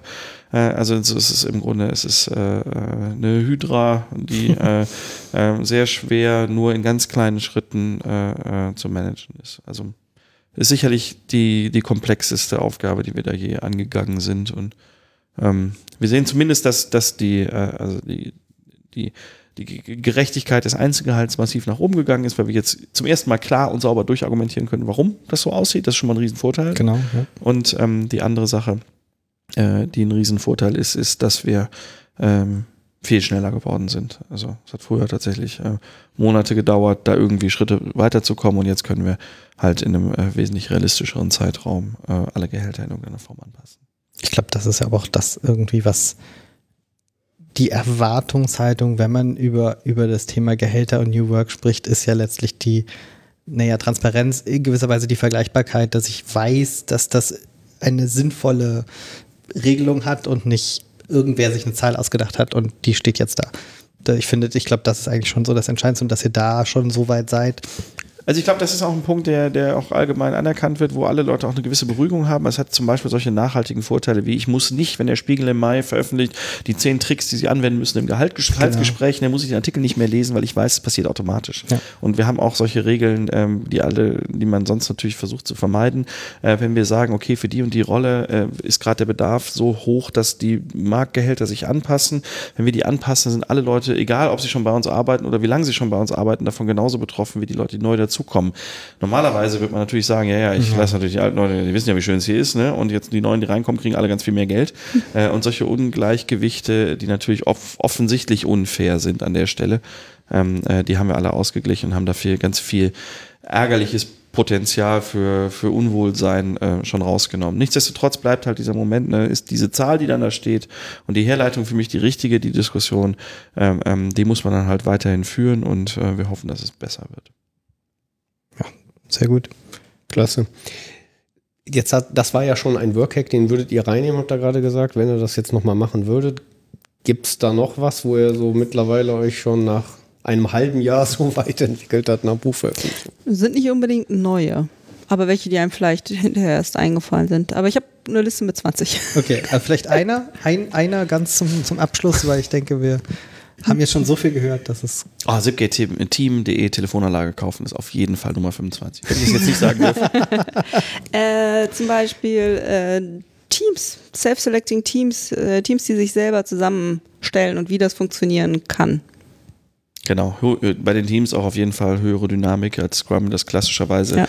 suggeriert. Ich meine, die sagen nicht, was sie glauben, aber es gibt dann so Literatur, die dann rangeholt wird, wo drin steht, vier Jahre ist eine gute Zahl. Ähm, wir glauben, dass halt äh, ähm, ähm, sehr schnelle Rekonfiguration mhm. oder vielleicht Gruppen von 10 oder 15 Leuten, die innerhalb von einer Woche eine andere Konstellation aus zwei Teams haben als in der Woche drauf, wo sie vielleicht drei Teams sind, dass man da sehr, sehr viel besser mit auf aktuelle Dinge äh, reagieren kann und dass da noch äh, viel Potenzial drin steht, steckt, dass man nicht sofort sieht, wenn man dem Scrum Guide folgt. Eher selbstorganisierend oder angesagt? Also wie findet diese Verteilung der Menschen dann statt in deinem Kopf? Ähm, äh, äh, ähm, äh Task-driven. Mhm. Du hast eine Gruppe von 15 Leuten und die haben halt drei Aufgaben und dann ergibt sich das. Also äh, das Gegenbeispiel da ist immer so, wir sagen mal Bundesliga-Manager, wenn er halt, äh, wenn Leute anfangen, einzelne Leute äh, auf, zu, ja oder einfach zu verteilen ne, und dann von mhm. oben herab zu verteilen, das ist halt was, was wir gibt halt gute Gründe, das nicht zu machen. Ne? Also, sondern ähm, zu versuchen, dass es irgendwie äh, selbst organisiert sich ergibt, weil du dann halt die besten Ergebnisse kriegst. Also früher war das undurchsichtiger, aber es war halt oft für jeden Einzelnen die Frage, ähm, wo, wo würde ich jetzt am meisten Value bringen? Ähm, jetzt inzwischen ist es ein bisschen offensichtlicher, weil an den meisten Projekten jetzt dran steht, wie viele Leute da idealerweise darauf arbeiten sollten. Das heißt, jetzt, wenn ich merke, die Aufgabe von meinem Team hat sich verändert und ich kann da nicht mehr so mitarbeiten, wie das früher mal war und vielleicht wäre ich woanders besser aufgehoben und könnte mehr bewirken, dann kann ich da mal hinschlappen und gucken, ob irgendein Team eine Lücke hat, die ich füllen kann. Mhm. dazu muss man sagen, wenn wir das vielleicht auch als Abschluss äh, äh, von der Seite äh, nehmen wollen, ähm, ein große, großes Achievement der letzten Jahre war, dass wir das Vertrauen von Zweierbeziehung auf das Team ausgedehnt haben und mittlerweile auf die ganze Firma. Das heißt, ich muss nicht mehr Angst haben, wenn ich mein angestammtes Team verlasse und in ein anderes Team gehe, weil ich darauf vertrauen kann, dass es da auch funktioniert und ich nicht hinterrücks vom Säbelzahntiger angefallen werde.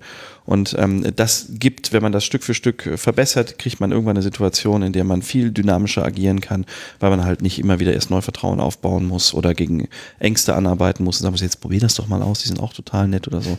Ähm, das, das haben wir tatsächlich äh, heute nicht mehr und das macht uns zu einem äh, viel besseren Unternehmen. Geduld höre ich hier wieder raus. Ne? Das Ganze braucht auch offensichtlich so seine Zeit. Und Kommunikation. Ja, wir haben sonst nichts anderes vor, insofern. Ihr habt ja auch noch lange Zeit. äh, ich würde sagen, So, so spannend das ist, also ich könnte mich auch noch sicherlich eine Stunde länger unterhalten, aber ich glaube, wir haben so viel gehört, dass es, die Sonne geht in Düsseldorf auch schon unter. genau, dass es Zeit wird, einen Schlusspunkt zu setzen. Genau, also deswegen erstmal hier von uns herzlichen Dank für dieses Interview, für dieses Gespräch, was wir hier heute haben und dass wir zu Gast sein durften hier bei euch.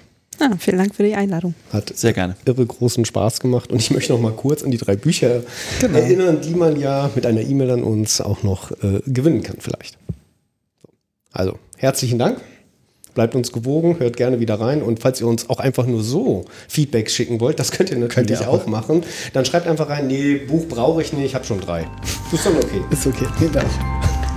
Alles zum nächsten Mal. Macht's gut. Ciao.